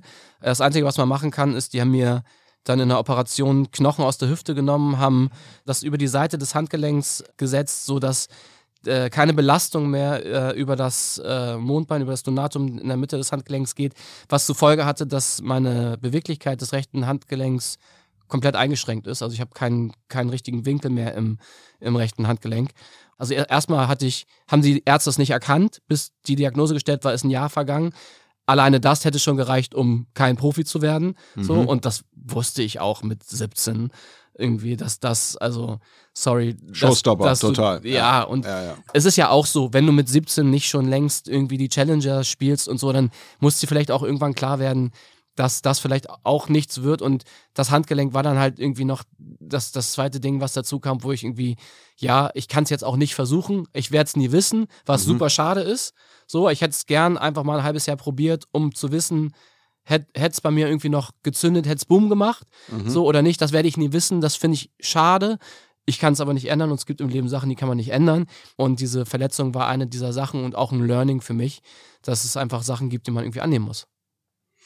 Ja, ich glaube, das ist, äh, ich meine, so im Nachhinein und, und bei deiner, bei deinem restlichen Verlauf deines Lebens und deiner Karriere irgendwie, ähm, äh, du hast eine, du hast eine tolle Frau, du bist beruflich erfolgreich, du, du bist irgendwie kerngesund, du siehst heute äh, so unfassbar in Shape aus, wie Ich liebe dich, wie ich dich 78 Kilo. ich liebe dich. Also unf unfassbar. Insofern ähm, äh, ist das alles irgendwie gut ausgegangen, ist nichts, wo, also ich glaube, das ist auch eine, eine Situation, in, an der man auch irgendwie zerbrechen kann und an der man sich immer wieder aufhängen kann, weil man immer wieder darüber nachdenkt, was wäre, wenn gewesen so, ne? Wenn das nicht passiert wäre, wäre ich dann irgendwie Top 100, Top 50 Top Ten geworden. Das Potenzial war ja irgendwie, war mit Sicherheit groß genug. Und am Weiß Ende wissen nicht. wir alle, dass es dann auch irgendwann ja, ist es ja auch irgendwie Momentum und Glück ja. und dann, und dann äh, bleibst du irgendwie fit und dann plötzlich bist du da oben und dann traust du dir das auch selber zu, da zu sein. Das weiß man ja auch vorher nicht. Und das ist ja, das sind so viele X, ne? man weiß nicht, ob das Potenzial überhaupt gereicht hätte. Man, man weiß ja das alles nicht, aber unterm Strich geht es ja darum, die Sachen zu probieren und darum geht es ja im, im Leben, in, ne, um jetzt, ohne jetzt deep zu werden, aber es, äh, es geht ja im Leben darum, Sachen zu machen. Aber dann auch zu wissen, ob man, ob man damit glücklich wird oder nicht so. Und das ist halt eine Sache, die ich halt niemals wissen werde. So, ne? Aber es ist auch völlig okay und du, du hast auch total recht, mein Leben ist super verlaufen. Aber unterm Strich ist es natürlich so, dass das zu akzeptieren mit Anfang 20, mit irgendwie 17, 18, 19, wo du dann irgendwie so ja auch eh in der Findungsphase bist, jeder hat diese Phase so, ähm, das war schon krass. So, ne, wo du irgendwie denkst, okay, alle finden jetzt so ihren Weg und du trauerst noch so ein bisschen einem Weg nach, dem du eigentlich seitdem du neun Jahre alt bist, versucht hast, in die Wege zu leiten. Ja, was heißt denn den Weg nachtrauen? Das ist, ein, das ja. ist ein, ich meine, wir können das ja mal so, so benennen, ohne dass wir deep werden. Das macht Tom dann in seinem Einzelpodcast, äh, Deep Talk mit Tom Heinkel. Ähm, aber ich, das ist der erste, das ist, das ist ein Traum, der zerplatzt. Ne? Das, das, das müssen wir uns mal klar machen, ja, irgendwie so. Ne? Das ist schon so, du, du hast irgendwie mit, mit, mit neun irgendwie, wusstest du, als du bei Gaston aufgeschlagen bist, wusstest du, du willst Tennisprofi werden, vermutlich. Ja und hast dann irgendwie diesen Weg und bist so weit gekommen und dann auf einmal ist der irgendwie so zu Ende, ohne dass du selber was dafür kannst. Das ist ja ich noch weiß was, noch, ne? ich weiß, also man macht das ja an Situationen fest und ich weiß noch ganz genau, wann ich es kapiert habe. Und zwar habe ich ja schon dann nochmal versucht, Tennis zu spielen, nachdem das mit dem Handgelenk dann irgendwie so ein bisschen ausgeheilt ist, habe ich mich wieder so ein bisschen rantrainiert und habe dann äh, damals äh, gab es diese ITF Juniors, habe dann in Stockholm über Silvester, weiß ich noch, über Weihnachten, die Weihnachtstage und Silvester ein Turnier gespielt. Ähm, wer Weihnachten, Silvester schon mal in Stockholm war, weiß, da wird es gar nicht hell. So, und ich weiß noch, ich bin erste Runde rausgeflogen. Also ich habe mich qualifiziert, weiß nicht, zwei Matches gewonnen, bin dann erste Runde rausgeflogen gegen jemanden, wo ich weiß, den hätte ich einfach vor den zwei Jahren zuvor, ohne dieses Handgelenksding, hätte ich den 6-1-6-1 geschlagen. Und ich weiß, ich bin im Hotelzimmer gewesen über Silvester alle meine Freunde zu Hause waren auf irgendeiner geilen Party in, in Niendorf. Mhm. Du weißt, wovon ich spreche, Tom. Ja. Es gab in Niendorf immer irgendwelche Hauspartys. Niendorf Power. Und ich saß da und ich bin wirklich kein Typ, der äh, anfällig ist für, für so depressive äh, Verstimmungen oder so. Aber ich weiß, ich, ich habe rausgeguckt in diese dunkle Schneelandschaft aus meinem Hotelzimmer und ich habe einfach nur noch geweint. So, ich, ich, da habe ich es kapiert. Da habe ich kapiert. Ich wusste, das Ding ist weg, ich werde das nie mhm. wieder schaffen. Ich habe danach auch kein einziges professionelles Jugendturnier mehr gespielt. Du hast ja immer eine Mannschaft, die dich auffangen wird. Das ist ja das Gute, die Liaison Caron. Du spielst ja. ja mittlerweile Herren 40, HTHC in Hamburg, in einer Mannschaft. Früher, wir haben viel zusammen gespielt, äh, Jugend, NTSV. Du hast ja. beim UHC sehr erfolgreich gespielt, das sei auch nochmal erwähnt am Rande, als sehr junger, sehr, sehr junger äh, Jugendlicher in der ersten Herren, ja. Regionalliga. Aber heute hast du eine Mannschaft, die dich auffängt. Ja. Wenn du von Konzerten äh, nach Hause kommst, du weißt nicht wohin, da ist eine Mannschaft, die ist für dich da. Ja. Und du hast einen Captain. Oh Gott, Ole, ich, ich liebe Ole. Chris, du geiler Typ. Ah.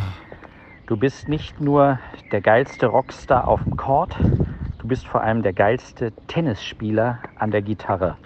Aufstieg und Einschluck. Dein Kapitän Magic Hand. Man muss wirklich sagen, Ole ist ein solches Original. Man muss wirklich sagen, jede Mannschaft bräuchte einen Ole und wir haben die Ehre, in dieser Mannschaft Ole zu haben.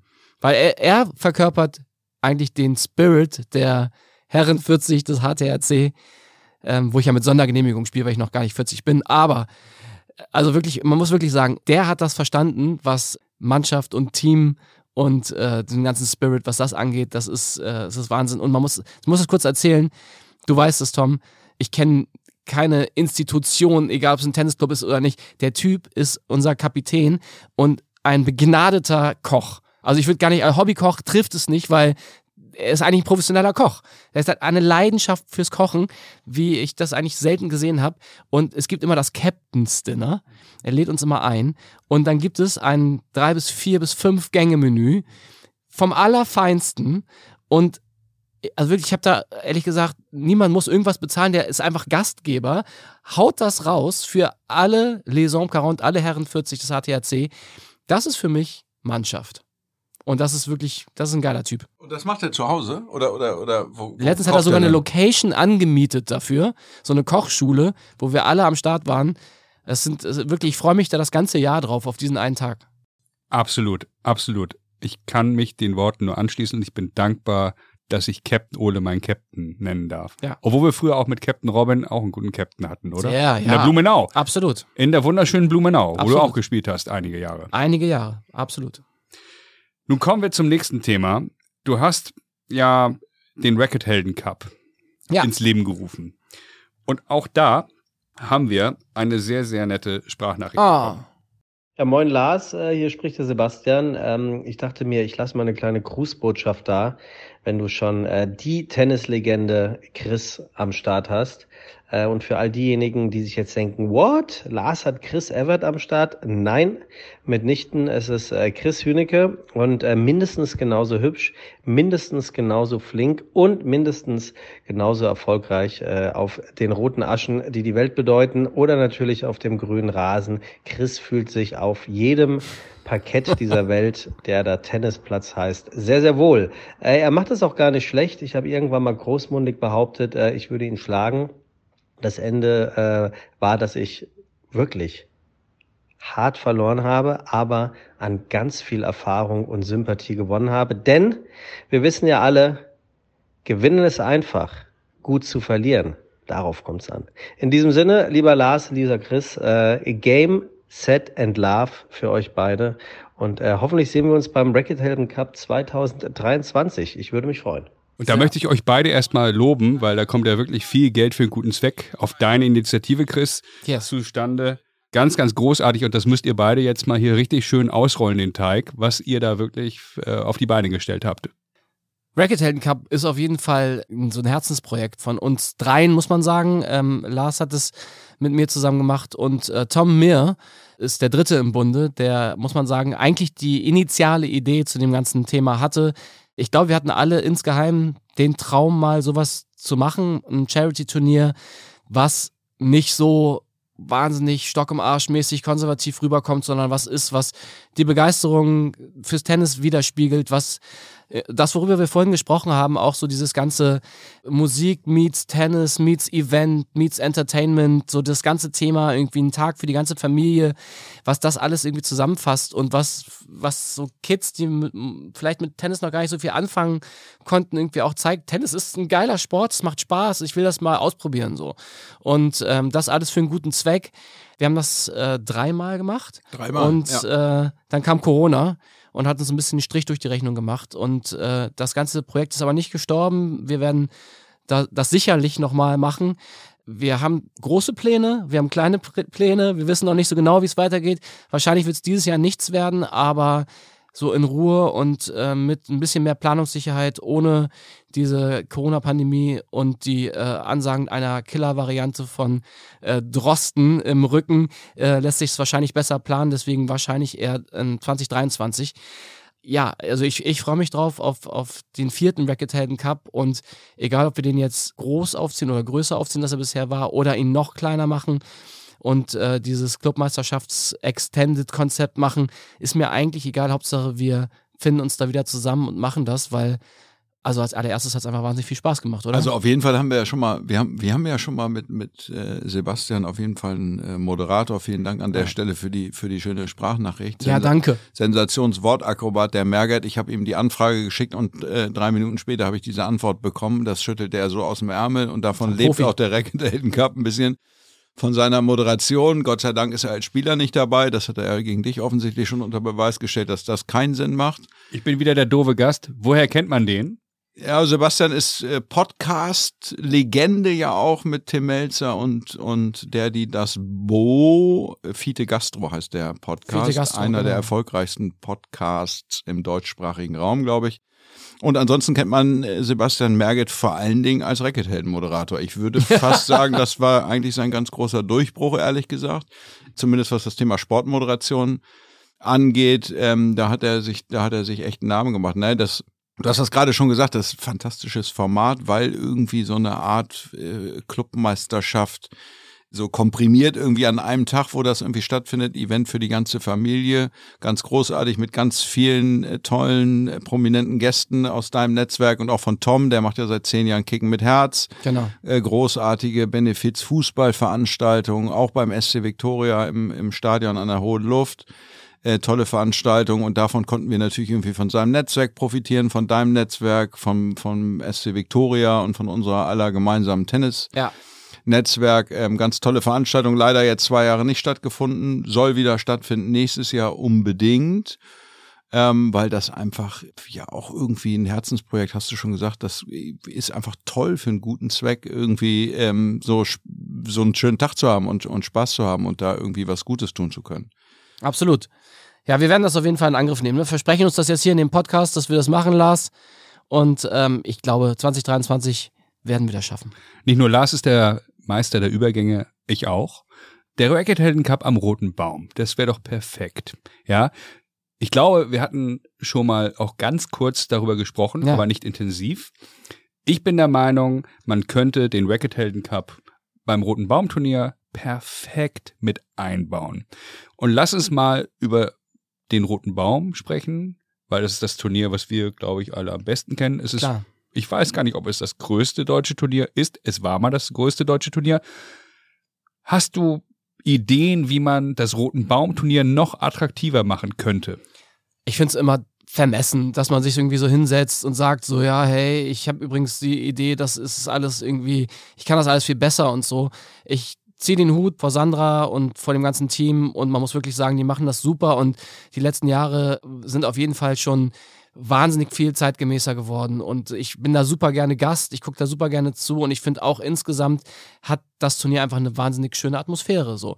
Ich glaube, es ist eher ein generelles Ding, was ich sehe bei deutschen Tennisturnieren, was ich finde, was zum Beispiel das Halle-Rasenturnier, das, das die Gary Weber Open, was die gut machen, ist das ganze Entertainment-Ding auf einen Level zu heben, dass die Leute sagen, ich gehe auf ein Event. Ich glaube, so dieses, Thema. Ein Tennisturnier ist nicht ein Tennisturnier für eine elitäre Schicht von Leuten, die sich das leisten können, sondern ein Tennisturnier ist ein Event für die ganze Familie und du kannst auch als Musikfan hingehen, weil da spielt eine Band. Du kannst da auf eine Players Night gehen, weil da ist ein cooler DJ. Du kannst da äh, auf einen Kids Day gehen, weil dann haben deine Kids Spaß. Du kannst alles Mögliche machen und du kannst halt eben Weltklasse Tennis sehen. So, ich glaube, in der heutigen Zeit sind wir da angekommen. Wir kriegen immer mehr, und das finde ich auch gut, amerikanische Verhältnisse. Nimm mal so ein Football. Game irgendwie. Das, da gehen die Leute, die verbringen da den ganzen Tag. Die sitzen da, die, das ist für die nicht nur so ein Football-Game, sondern das ist einfach so, so ein Tag Entertainment. So, das, da ist einfach alles Mögliche los und Football. So, und ich glaube, das muss so ein bisschen in die Köpfe insgesamt der, der, des deutschen Sports, dass das einfach eine zeitgemäße Form von Sportevent ist. Es gibt, es gibt einfach diesen großen Entertainment-Bereich, der zum Sport dazugehört. So. Und da können wir auch die Brücke schlagen, gerne zu dem Anfang des Gesprächs mit Rock'n'Roll und Tennis. So, das ist das, was mich immer gecatcht hat. Deswegen bin ich so emotional und finde es unverständlich, dass man das nicht zusammenbringen kann, dass man irgendwie sagt, pass mal auf, irgendwie, es gibt so viele Möglichkeiten, dass eigentliche Event attraktiver zu machen in Form von Entertainment und in Form von Musik. Ich meine, ich spiele jetzt zufälligerweise in einer Musikband, aber hey, wir haben in, äh, in Halle gespielt und es waren 10.000 Leute vor der Bühne. Tennis-Fans, Nicht-Tennis-Fans, Revolverheld-Fans. Aber nicht im Stadion, sondern davor? Davor. Und äh, es war eine unglaublich gute Stimmung und, und es hat alles eingezahlt auf das Tennisturnier. So. Und ich glaube, das ist einfach die moderne Form von, von Sportevents und ähm, ich glaube, dass, dass ähm, Sandra und das ganze Team das auch verstanden haben. Es ist nicht so einfach umzusetzen. Es kostet alles Geld. Jeder will bezahlt werden. Es ist alles mehr Orga und so. Aber ich glaube, dass man nicht dran vorbeikommt, einzige, diese Gedanken zu haben. Ja, ich glaube auch, das ist der einzige Weg äh, letztlich irgendwie fürs Tennis. Und dazu muss man ja auch noch sagen, du sprichst von Sportevents. Ein Tennisturnier ist ja ein unfassbar spezielles Sportevent, weil du bist auf dem Court und dann ist Quiet Please angesagt irgendwie. Genau. So, da ist Ruhe irgendwie, das ist für Kinder schwierig. Du sitzt da irgendwie auf deinem Platz, du kannst nicht aufstehen, das wird alles irgendwie nicht gutiert von den Spielern und so weiter und so fort. Du klar, dann zwischendurch nach einem guten Ballwechsel wird applaudiert und gejubelt und so weiter und so fort, aber du kannst dich eigentlich nicht unterhalten. Also das, das Zuschauererlebnis als sich bei einem Match zuzugucken, hat erstmal relativ wenig Entertainment irgendwie. Da muss man eigentlich ein bisschen mehr machen. Und dann musst du eigentlich sagen, okay, ich, die Leute wollen aber unterhalten werden und das ist ein Event und da, das lebt irgendwie von einer gewissen Dynamik und von einer, von einer gewissen Energie und die muss ich dann aber zumindest volles Rohr irgendwie raustragen, wenn ich irgendwie vom Court komme. So, so wenn ich aus der Tribüne runterkomme, muss irgendwie Action da sein. Absolut. So. Und nur so geht's, glaube ich. Ja, und man muss ja auch sagen, die, die Spieler, die nachkommen, ne? nimm mal jetzt so einen Alcaraz, nimm mal so einen Tsitsipas, nimm mal diese ganzen jungen Typen, die irgendwie, die werden da so affin dafür, dass, ich meine, dann liegt halt ein, DJ auf in den Seitenwechseln und dann ist da mehr Party, gibt schon bei einigen Turnieren, funktioniert wunderbar, ja. ist lockert die ganze Stimmung auf, irgendwie, ganz ehrlich, dieses, dieses Tennis-Ding, was wir irgendwie kennen, irgendwie aus den äh, 60er äh, Jahren, das ist over. So Tennis ist ein moderner Sport, irgendwie ein super athletischer Sport, ein super schneller Sport so und auch das ganze Rahmenprogramm muss da angepasst werden und ich will auch beim Tennisturnier, ich will, klar, ich bin Tennisfan und ich feiere das ab, Spieler zu sehen. Ich will aber auch, und da habe ich einfach auch den Anspruch mittlerweile einfach als Eventgänger, ich will auch was erleben, was ja. nicht Tennis ist. Ja, man will so. unterhalten werden ja. und ich finde immer, es hängt so dieses Damoklesschwert der Ernsthaftigkeit immer über dem ja. Tennis und über Tennismatches und eigentlich glaube ich, dass die Spieler das gar nicht so sehr brauchen, weil nee. ich meine, es gibt so oft so Situationen, wo selbst ein Federer, ein Djokovic, ein Nadal, dann gibt es kurz einen Trash-Talk oder es gibt einen Talk mit irgendeinem Gast aus dem Publikum, weil irgendeiner ruft Marry Me und dann gibt es irgendwie einen kurzen Spruch und dann wirft Federer die Murmel hoch und serviert nass ja. durch die Mitte. So, das bringt den ja nicht völlig aus dem Konzept. Nein. Die sind alle cool damit. Und, ähm, und deswegen glaube ich auch, dass, was du gesagt hast, gerade jetzt irgendwie die jüngere Generation, die da auch irgendwie mehr eine höhere Affinität haben und ja. mehr Bock drauf haben und vielleicht auch wieder, finde ich persönlich, ähm, einer meiner Lieblingsspiele, jetzt nicht mehr ganz jüngere Generation, ist ja Kirgios, hatten wir auch schon ja. mal hier bei uns im Podcast, irgendwie, weil der so ein Entertainment-Typ ist. Ja da gibt's eine höhere äh, Lust auch an dem, das Publikum unterhalten zu wollen irgendwie. Das ist also einer der symptomatischen Spieler ist er natürlich, weil er einfach auch kapiert hat. Ich meine, ganz ehrlich, der, der kriegt viel bessere Sponsorenverträge und so, weil er einfach so entertaining ist, wie er ist. Und du weißt nie, was du kriegst bei dem. Das ist unberechenbar und das ist, ist irgendwie auch geil. Und ich glaube, da, da gibt es ein paar, die jetzt so nachkommen, die das auch verstanden haben, dass die einfach äh, wissen, okay, wenn ich, wenn ich mich so und so verhalte und wenn ich mal ein bisschen Spaß habe auf dem Tennisplatz, was erlaubt ist, dann, dann geht das auch. Und ich glaube, das ist die Richtung, in, in die sich Tennis relativ rasant entwickelt. Und ich glaube, es ist wirklich, ist es an der Zeit, dass, dass die Macher der ganzen Turniere das halt auch kapieren. Viele kapieren es schon. So, ich glaube, Deutschland ist da hier und da noch ein bisschen hinterher, einfach auch aus dem Grund, dass das hier nicht Usus ist auf Sportveranstaltungen. Also ich meine, guck dich mal um, auf keiner Sportveranstaltung würde ich jetzt sagen, bist du, außer jetzt vielleicht beim American Football, was ich sehr feier, was hier jetzt mhm. gerade abgeht, es muss wachsen, so wie alles in Deutschland immer erstmal wachsen muss und es muss sich erstmal beweisen und so. Aber ich glaube nicht, dass wir daran vorbeikommen und ich werde auch nicht müde, es immer allen zu sagen, dass ich glaube, Entertainment und Tennis tut sich gut, weil du, wie, ja. wie du schon gesagt hast, Tennis hat immer so ein bisschen diesen weißen Sport, konservativen, äh, elitären Anstrich. Und das ist mittlerweile einfach sowas von reaktionär und Quatsch, so, sondern äh, Tennis ist nicht ein Sport für alte weiße Männer. So, Tennis ist ein moderner, geiler Sport, ähm, der ist, der, der einfach im, im gleichen Atemzug mit Entertainment und mit äh, äh, Spaß und mit Leichtigkeit genannt werden will. So, und ich, das müssen die Turnierveranstalter checken. D'accord. Wir haben viele geile Turniere in Deutschland.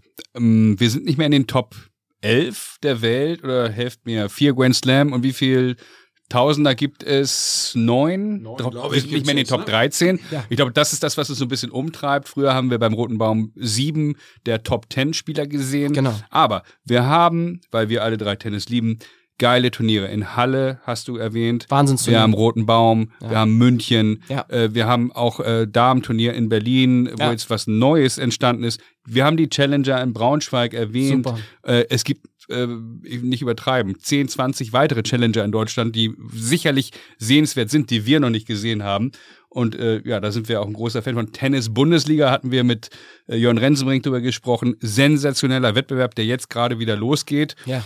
Also bei Ausstrahlung wird das schon wieder vorbei sein, aber auch da kann man immer auch zum Regionalliga-Punktspiel zugucken gehen, Bundesliga gucken. Es gibt so viele geile Tennis-Matches zu sehen in Deutschland, bundesweit von Nord bis Süd, Ost nach West dass man da wirklich immer wieder hingehen kann. Voll, ey, also ich bin voll bei dir. Ich, ich muss halt sagen, ich finde es immer so ein bisschen hemdsärmlich, dass man darauf hinweisen muss und dass man immer sagen muss, ja, übrigens, kommt doch mal zum Bundesligaspiel und dann, ich war letztens bei einem Bundesligaspiel bei, beim Club an der Alster und da war, da war ich der einzige Zuschauer eigentlich. Mit Malte Lavrons aus unserer Mannschaft zusammen, der bei jedem Tennismatch ist. Das ist in Hamburg veranstaltet. Bei den Damen.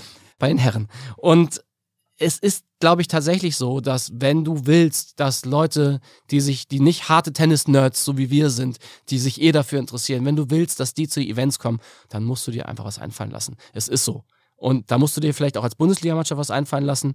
Dann musst du dir irgendwie als Turnier was einfallen lassen. Das ist einfach so. Und man muss sagen, da kann man sich nicht aus der Verantwortung ziehen. Wenn du willst, dass andere Leute kommen, dann musst du was dafür tun. Chris, normalerweise fragen wir ja jeden Gast, ob er Tennis liebt. Bei dir merkt man das und das wäre auch albern. Wir kennen dich beide lang genug. Wenn wir dich jetzt fragen würden, ob du Tennis liebst, ob du Ahnung vom Tennis hast, äh, das werden wir nur, nur herausfinden, indem du wie jeder andere Gast auch das Tennisabitur machst. Da bin ich, glaube ich, schlecht.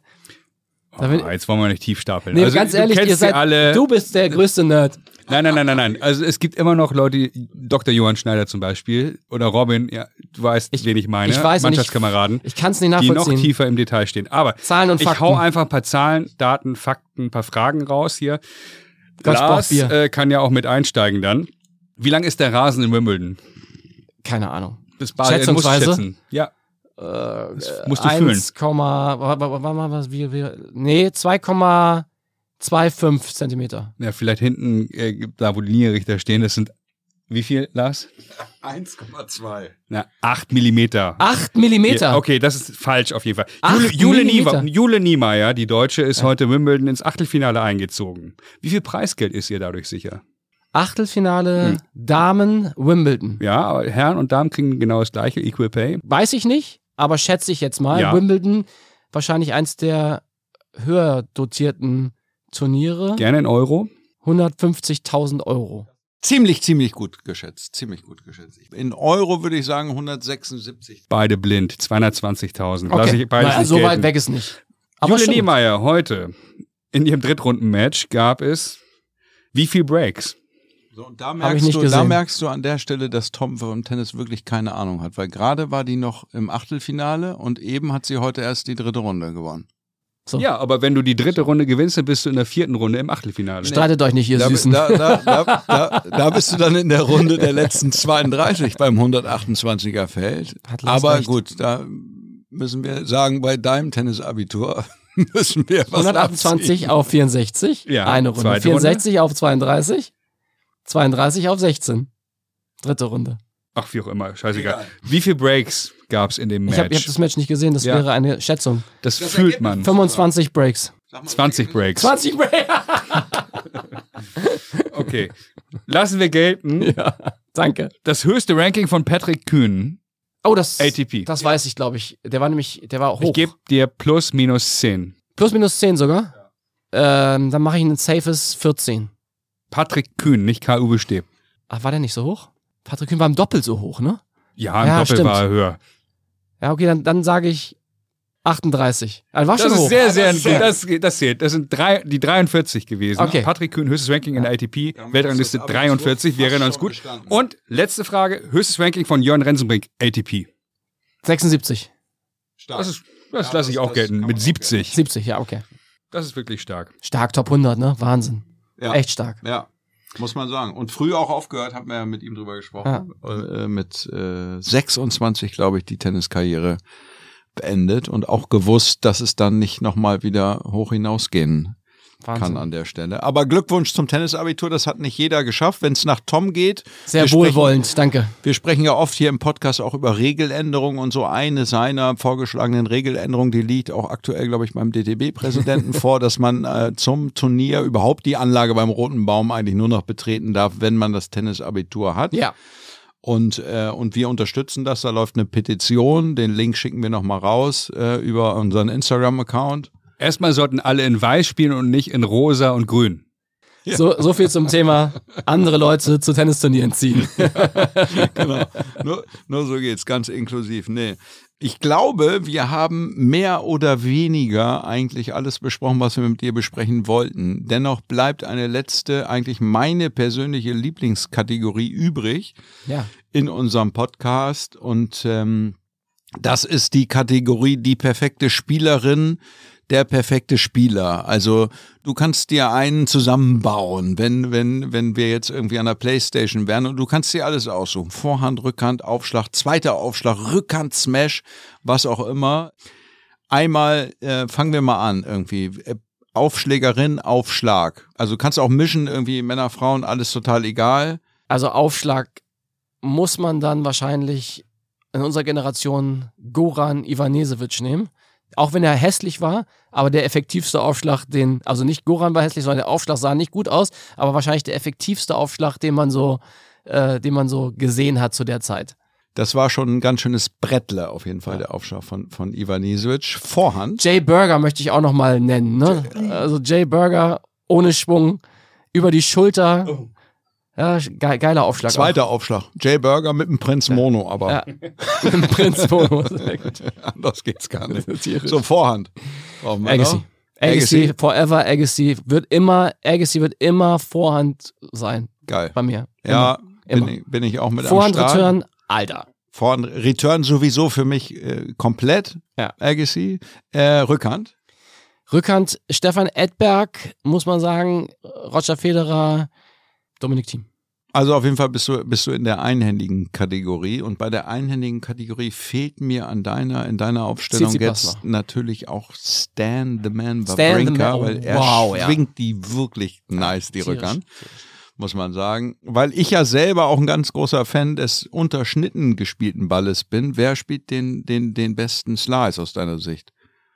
Oder den schönsten oder Steffi jetzt Graf. Äh, Roman Grotelow wäre sicherlich auch noch eine Option. Ich, man, muss, man muss jetzt auch mal eine Frau nennen und da, da kann einem eigentlich als Tennisfan nur Steffi Graf einfallen. Absolut. Weil die, die spielt Vorhand, äh, Rückhand Slice Winner.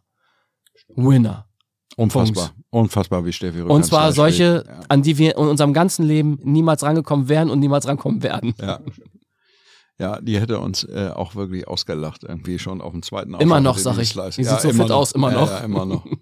immer noch. Was haben wir dann? Volley natürlich. Also ich, ich muss ja sagen, dass ich, ich war damals auch ein bisschen Edberg-Fan und der hat einfach geile Volleys gespielt.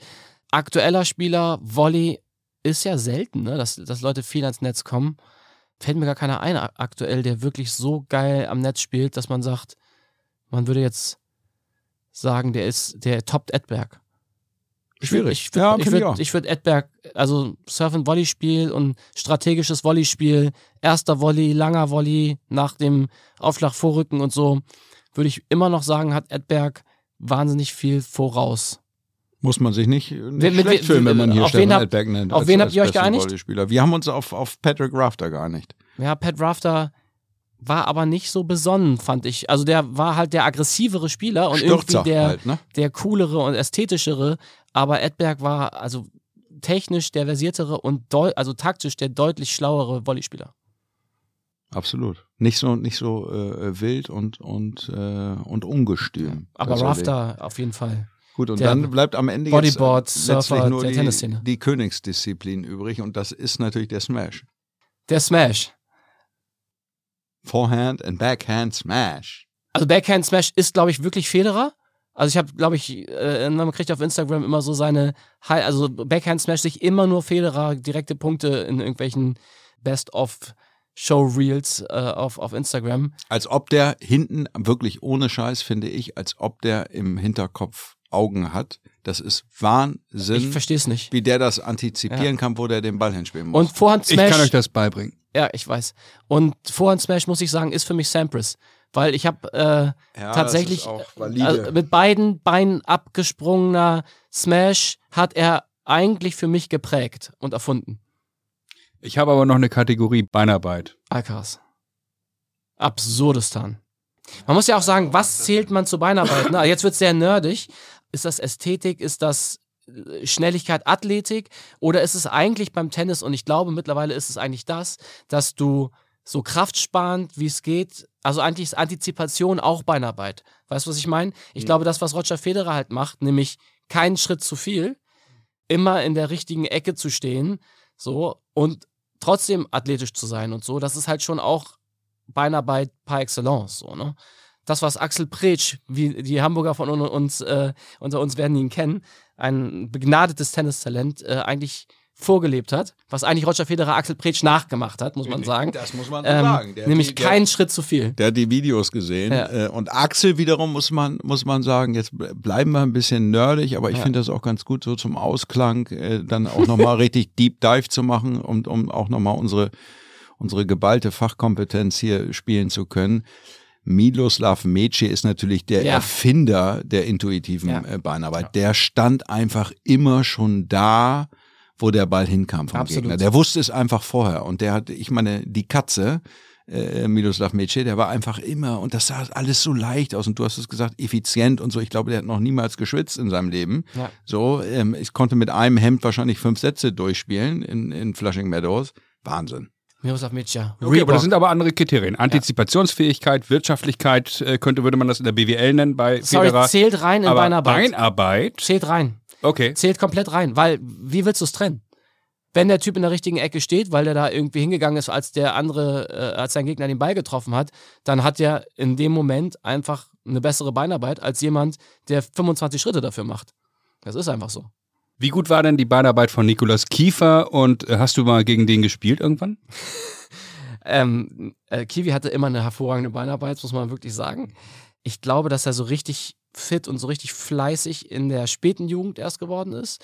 Wir haben in der, sag ich mal, in der, in der mittelfrühen Jugend gegeneinander gespielt. Und ich möchte kurz sagen, dass, dass ich das Match gewonnen habe. Aha. Ich glaube, er war ja auch mal Top 10. Der war Top 5. Er war Top 5. Also, aber hey, das war in der Jugend. Ich will da gar kein großes Ding draus machen, aber ja, das ja, gut, stimmt. Die ich Bilanz ist 1-0 gegen Danke, Kiefer. dass du es. Ne, ich glaube, ich, ich habe auch mal verloren. So. Aber aber es, ist, es steht auch eine Eins auf meiner Seite. Danke für die Frage. Naja. Wir können jetzt aufhören. nee, nee, nee, nee, wir können nicht aufhören. ähm, du hast ja noch andere Matches gespielt gegen ehemalige Tennisprofis. Wie sieht denn da so die Bilanz aus? Also ich habe gegen Tommy Hasen ein paar Mal gespielt und habe immer haushoch verloren, weil er einfach in der Jugend schon äh, ein Brett war. Der war einfach schon viel, viel, viel besser. Ich weiß, deutsche Meisterschaften in Bochum werde ich nie vergessen. Ich äh, mir solche Hoffnungen gemacht und 6-3, 6-0 verloren oder so. Also der war einfach immer schon sehr, sehr gut damals. So richtig ernsthaft gegen Leute, die richtig, richtig gut geworden sind in der Jugend, habe ich gespielt gegen wahrscheinlich gegen Leute, die man, die die Allgemeinheit der Podcast-Hörer hier nicht mehr kennen. Dominik Hirbatti, kennt ihr die noch? Natürlich. Den Hallo, noch, natürlich. Gegen den habe ich ein paar Mal gespielt, einmal gewonnen, dreimal verloren. Alberto Carlos, nee, Alberto Martin, gegen den habe ich gespielt in Brühl beim jüngsten Turnier. Der war, glaube ich, auch Top 20 oder so. Also Alberto Martin ja, ja. war in Spanien auch so ein Sandplatztyp ja, irgendwie, der dann Profi geworden ist, äh, glaube ich sogar auch Top 20 und so. Gegen den habe ich in Brühl verloren mal, auch mal einmal drei Sätze gespielt gegen ihn so, war ein wahnsinnig geiler Spieler. Dann ähm, gegen Björn Rehnquist, so ein Schwede, der irgendwie dann auch lange Zeit Top 100, Top 50 stand. Gegen den habe ich gleich vier, fünf Mal gespielt. Also ich habe schon gegen viele gespielt, die dann auch Profi geworden sind ähm, und habe viele Matches in der Jugend gehabt, gegen die ist ja auch klar. Also wenn, wenn du auf dem Turnier gespielt, äh, auf dem Level Turniere gespielt hast, dann ist es ja auch schön, dass ein paar Leute dann auch Tennisprofi geworden sind. Genug haben es ja auch nicht geschafft. Heute spielst du ja auch wieder Turniere, sehr erfolgreich. Was? Und Punktspiele, auch sehr erfolgreich. Hast du noch eine Botschaft vielleicht zum Abschluss an deinen letzten Punktspielgegner? Oh, ich habe beim, beim letztes Punktspiel habe ich tatsächlich bei, bei den, in, der, in der zweiten Mannschaft unserer Liaison 40 oder Herren 40 ausgeholfen. So macht man das nämlich in einer guten Mannschaft. Da gibt es keine erste und zweite Mannschaft, da gibt es nur eine Mannschaft. So ist das bei uns. Und ähm, da habe ich dann an 1 gespielt gegen äh, Duvo, äh, hier ein Club in Hamburg. Und äh, habe gegen jemanden gespielt, das ging sehr nett los.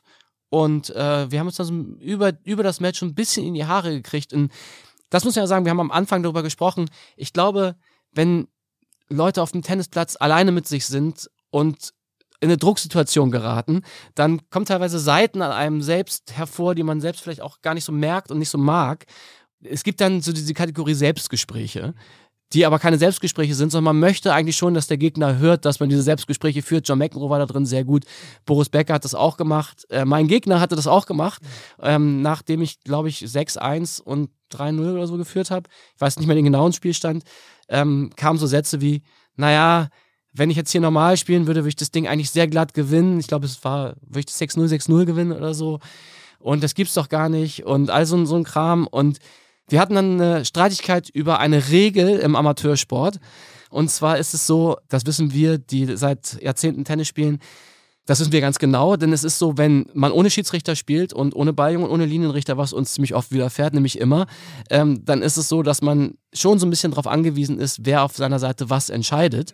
Und das wissen wir und das ist eigentlich über 40 Jahre kein Thema mehr bei manchen es ist so, wenn du aufschlägst, dann darf dein, dein Gegenspieler den Ball retournieren. Solange der Ball in der Luft ist, darf er sagen, ich bin mir unsicher, ich möchte mir den Abdruck angucken. Und dann kann man darüber sprechen, zwei neue machen. Oder wenn der klar aus ist und mir den Abdruck zeigen kann, dann ist auch zweiter Aufschlag. So. Und ähm, es ist aber nicht so, dass man den Return spielen darf, gucken, ob der Return im Feld ist oder nicht. Beziehungsweise mein Gegner hat den dann das vierte oder fünfte Mal retourniert und der war weit im Aus hat sich geärgert, ist schon einen Schritt auf die andere Seite gegangen und hat dann gesagt, äh, so, ich möchte aber noch mal kurz nachgucken, ob der Ball im Feld war oder nicht. Äh, als es dann so ein bisschen enger wurde im zweiten Satz, glaube ich 3-2 oder so stand, da habe ich dann gesagt, naja, nee, so jetzt, sorry, ist jetzt wichtig und du hast den Punkt einfach verloren, weil es ist die Regel. Du hast den Return verschlagen, du hast den Aufschlag nicht ausgegeben, der Punkt ist vorbei. So. Haben uns nicht mehr gut verstanden. Mhm. Also es, es gab so diesen, ich habe dann gewonnen und es gab dann diesen Handshake, No Look, also nicht in die Augen geguckt mhm. und auch, das war jetzt kein Handshake, sondern es war, ich glaube, ich habe seine Fingerkuppe berührt und äh, fand es irgendwie, ich war das nicht mehr gewohnt, sagen wir mal lieb. Und äh, wir hatten dann nach dem Match, habe ich versucht, das Gespräch zu suchen. War, er war aber noch sehr aufgebracht und hat gesagt, dass es Bullshit ist mit der Regel, war, glaube ich, der O-Ton. Ich habe ihm dann meine, meine, Meinung dazu gesagt und konnte dann terminlich kein Doppel mehr spielen. Bin dann von der Anlage, habe ich mich von seinen Mannschaftskameraden verabschiedet. Aber sowas hast du im Amateursport. Das äh, ist eine Auswirkung dessen, dass Tennis einfach ein sehr mentaler Sport ist. Die hässliche Seite des Tennis. Die hässliche Seite des Amateursports. Ja, wie Jochen Werner zu sagen pflegen würde. Da hat sich das Tennis von seiner hässlichen, äh, hässlichen Seite gezeigt. Aber, Aber schön, ja, geil. ich, ich, ich finde es auch super. Ich, ich mag auch diese, diese Selbstgespräche, liebe ich auch. Großes Selbstgespräch. Das nochmal als Empfehlung für alle Podcast-Hörer hier von Dublette 76. Sensations-Selbstgespräch von Tommy Haas, über den haben wir ja mehrfach heute gesprochen, Wahnsinn. in äh, äh, bei Australian Open auf der Bank. Ähm, so, so, ein, ja, so, ein, so ein Seitenwechsel dauernder Monolog ja. mit sich selbst. Das offenbart im Prinzip all das, was, was unser lieber Klar. Gast Chris Hünecker heute auch irgendwie gesagt hat, wie das so ist, wie man in Drucksituationen auf dem Platz ganz allein alleine mit sich ist, niemanden hat, mit dem man reflektieren kann, außer sich selbst. Und da ist das Selbstgespräch dann ein probates Mittel, um sich auch Luft zu schaffen, um sich, um sich frei zu machen, um sich vielleicht auch mental so ein bisschen rauszubegeben, irgendwie aus einem, aus seiner Situation, aus seinem Körper, irgendwie vielleicht Körper und Geist mal so ein bisschen voneinander zu trennen. Tom weiß, wovon ich spreche. Ähm, das ist bei ihm ja oft auch freitags nachmittags der Fall. Und in diesem Sinne bleibt mir eigentlich nur, mich ganz herzlich zu bedanken für diese, für diese wunderbar kurzweilige Zeit mit euch beiden hier in unserem, in unserem inzwischen 38 Grad warmen Podcast-Studio. Mal wieder im Tortue Hotel, die uns hier wunderbar hosten und uns auch ja. zwischendurch wahnsinnig gut bekatert haben oder so, sagt man, glaube ich. Also äh, merci vielmals, ihr Lieben. Das hat mir großen Spaß gemacht. Schön, dass ihr das macht. Schön, dass ihr die gute Seite des Tennissports in einen Podcast packt. Ich finde das schön und hoffe, dass äh, das viele Hörer findet. Ja, vielen Dank. Dublette 76 wird präsentiert von Karl Anders und Brainseeker Consulting. Folgt Dublette 76 bei Instagram oder LinkedIn. Dublette 76 wird präsentiert von Brainseeker Consulting.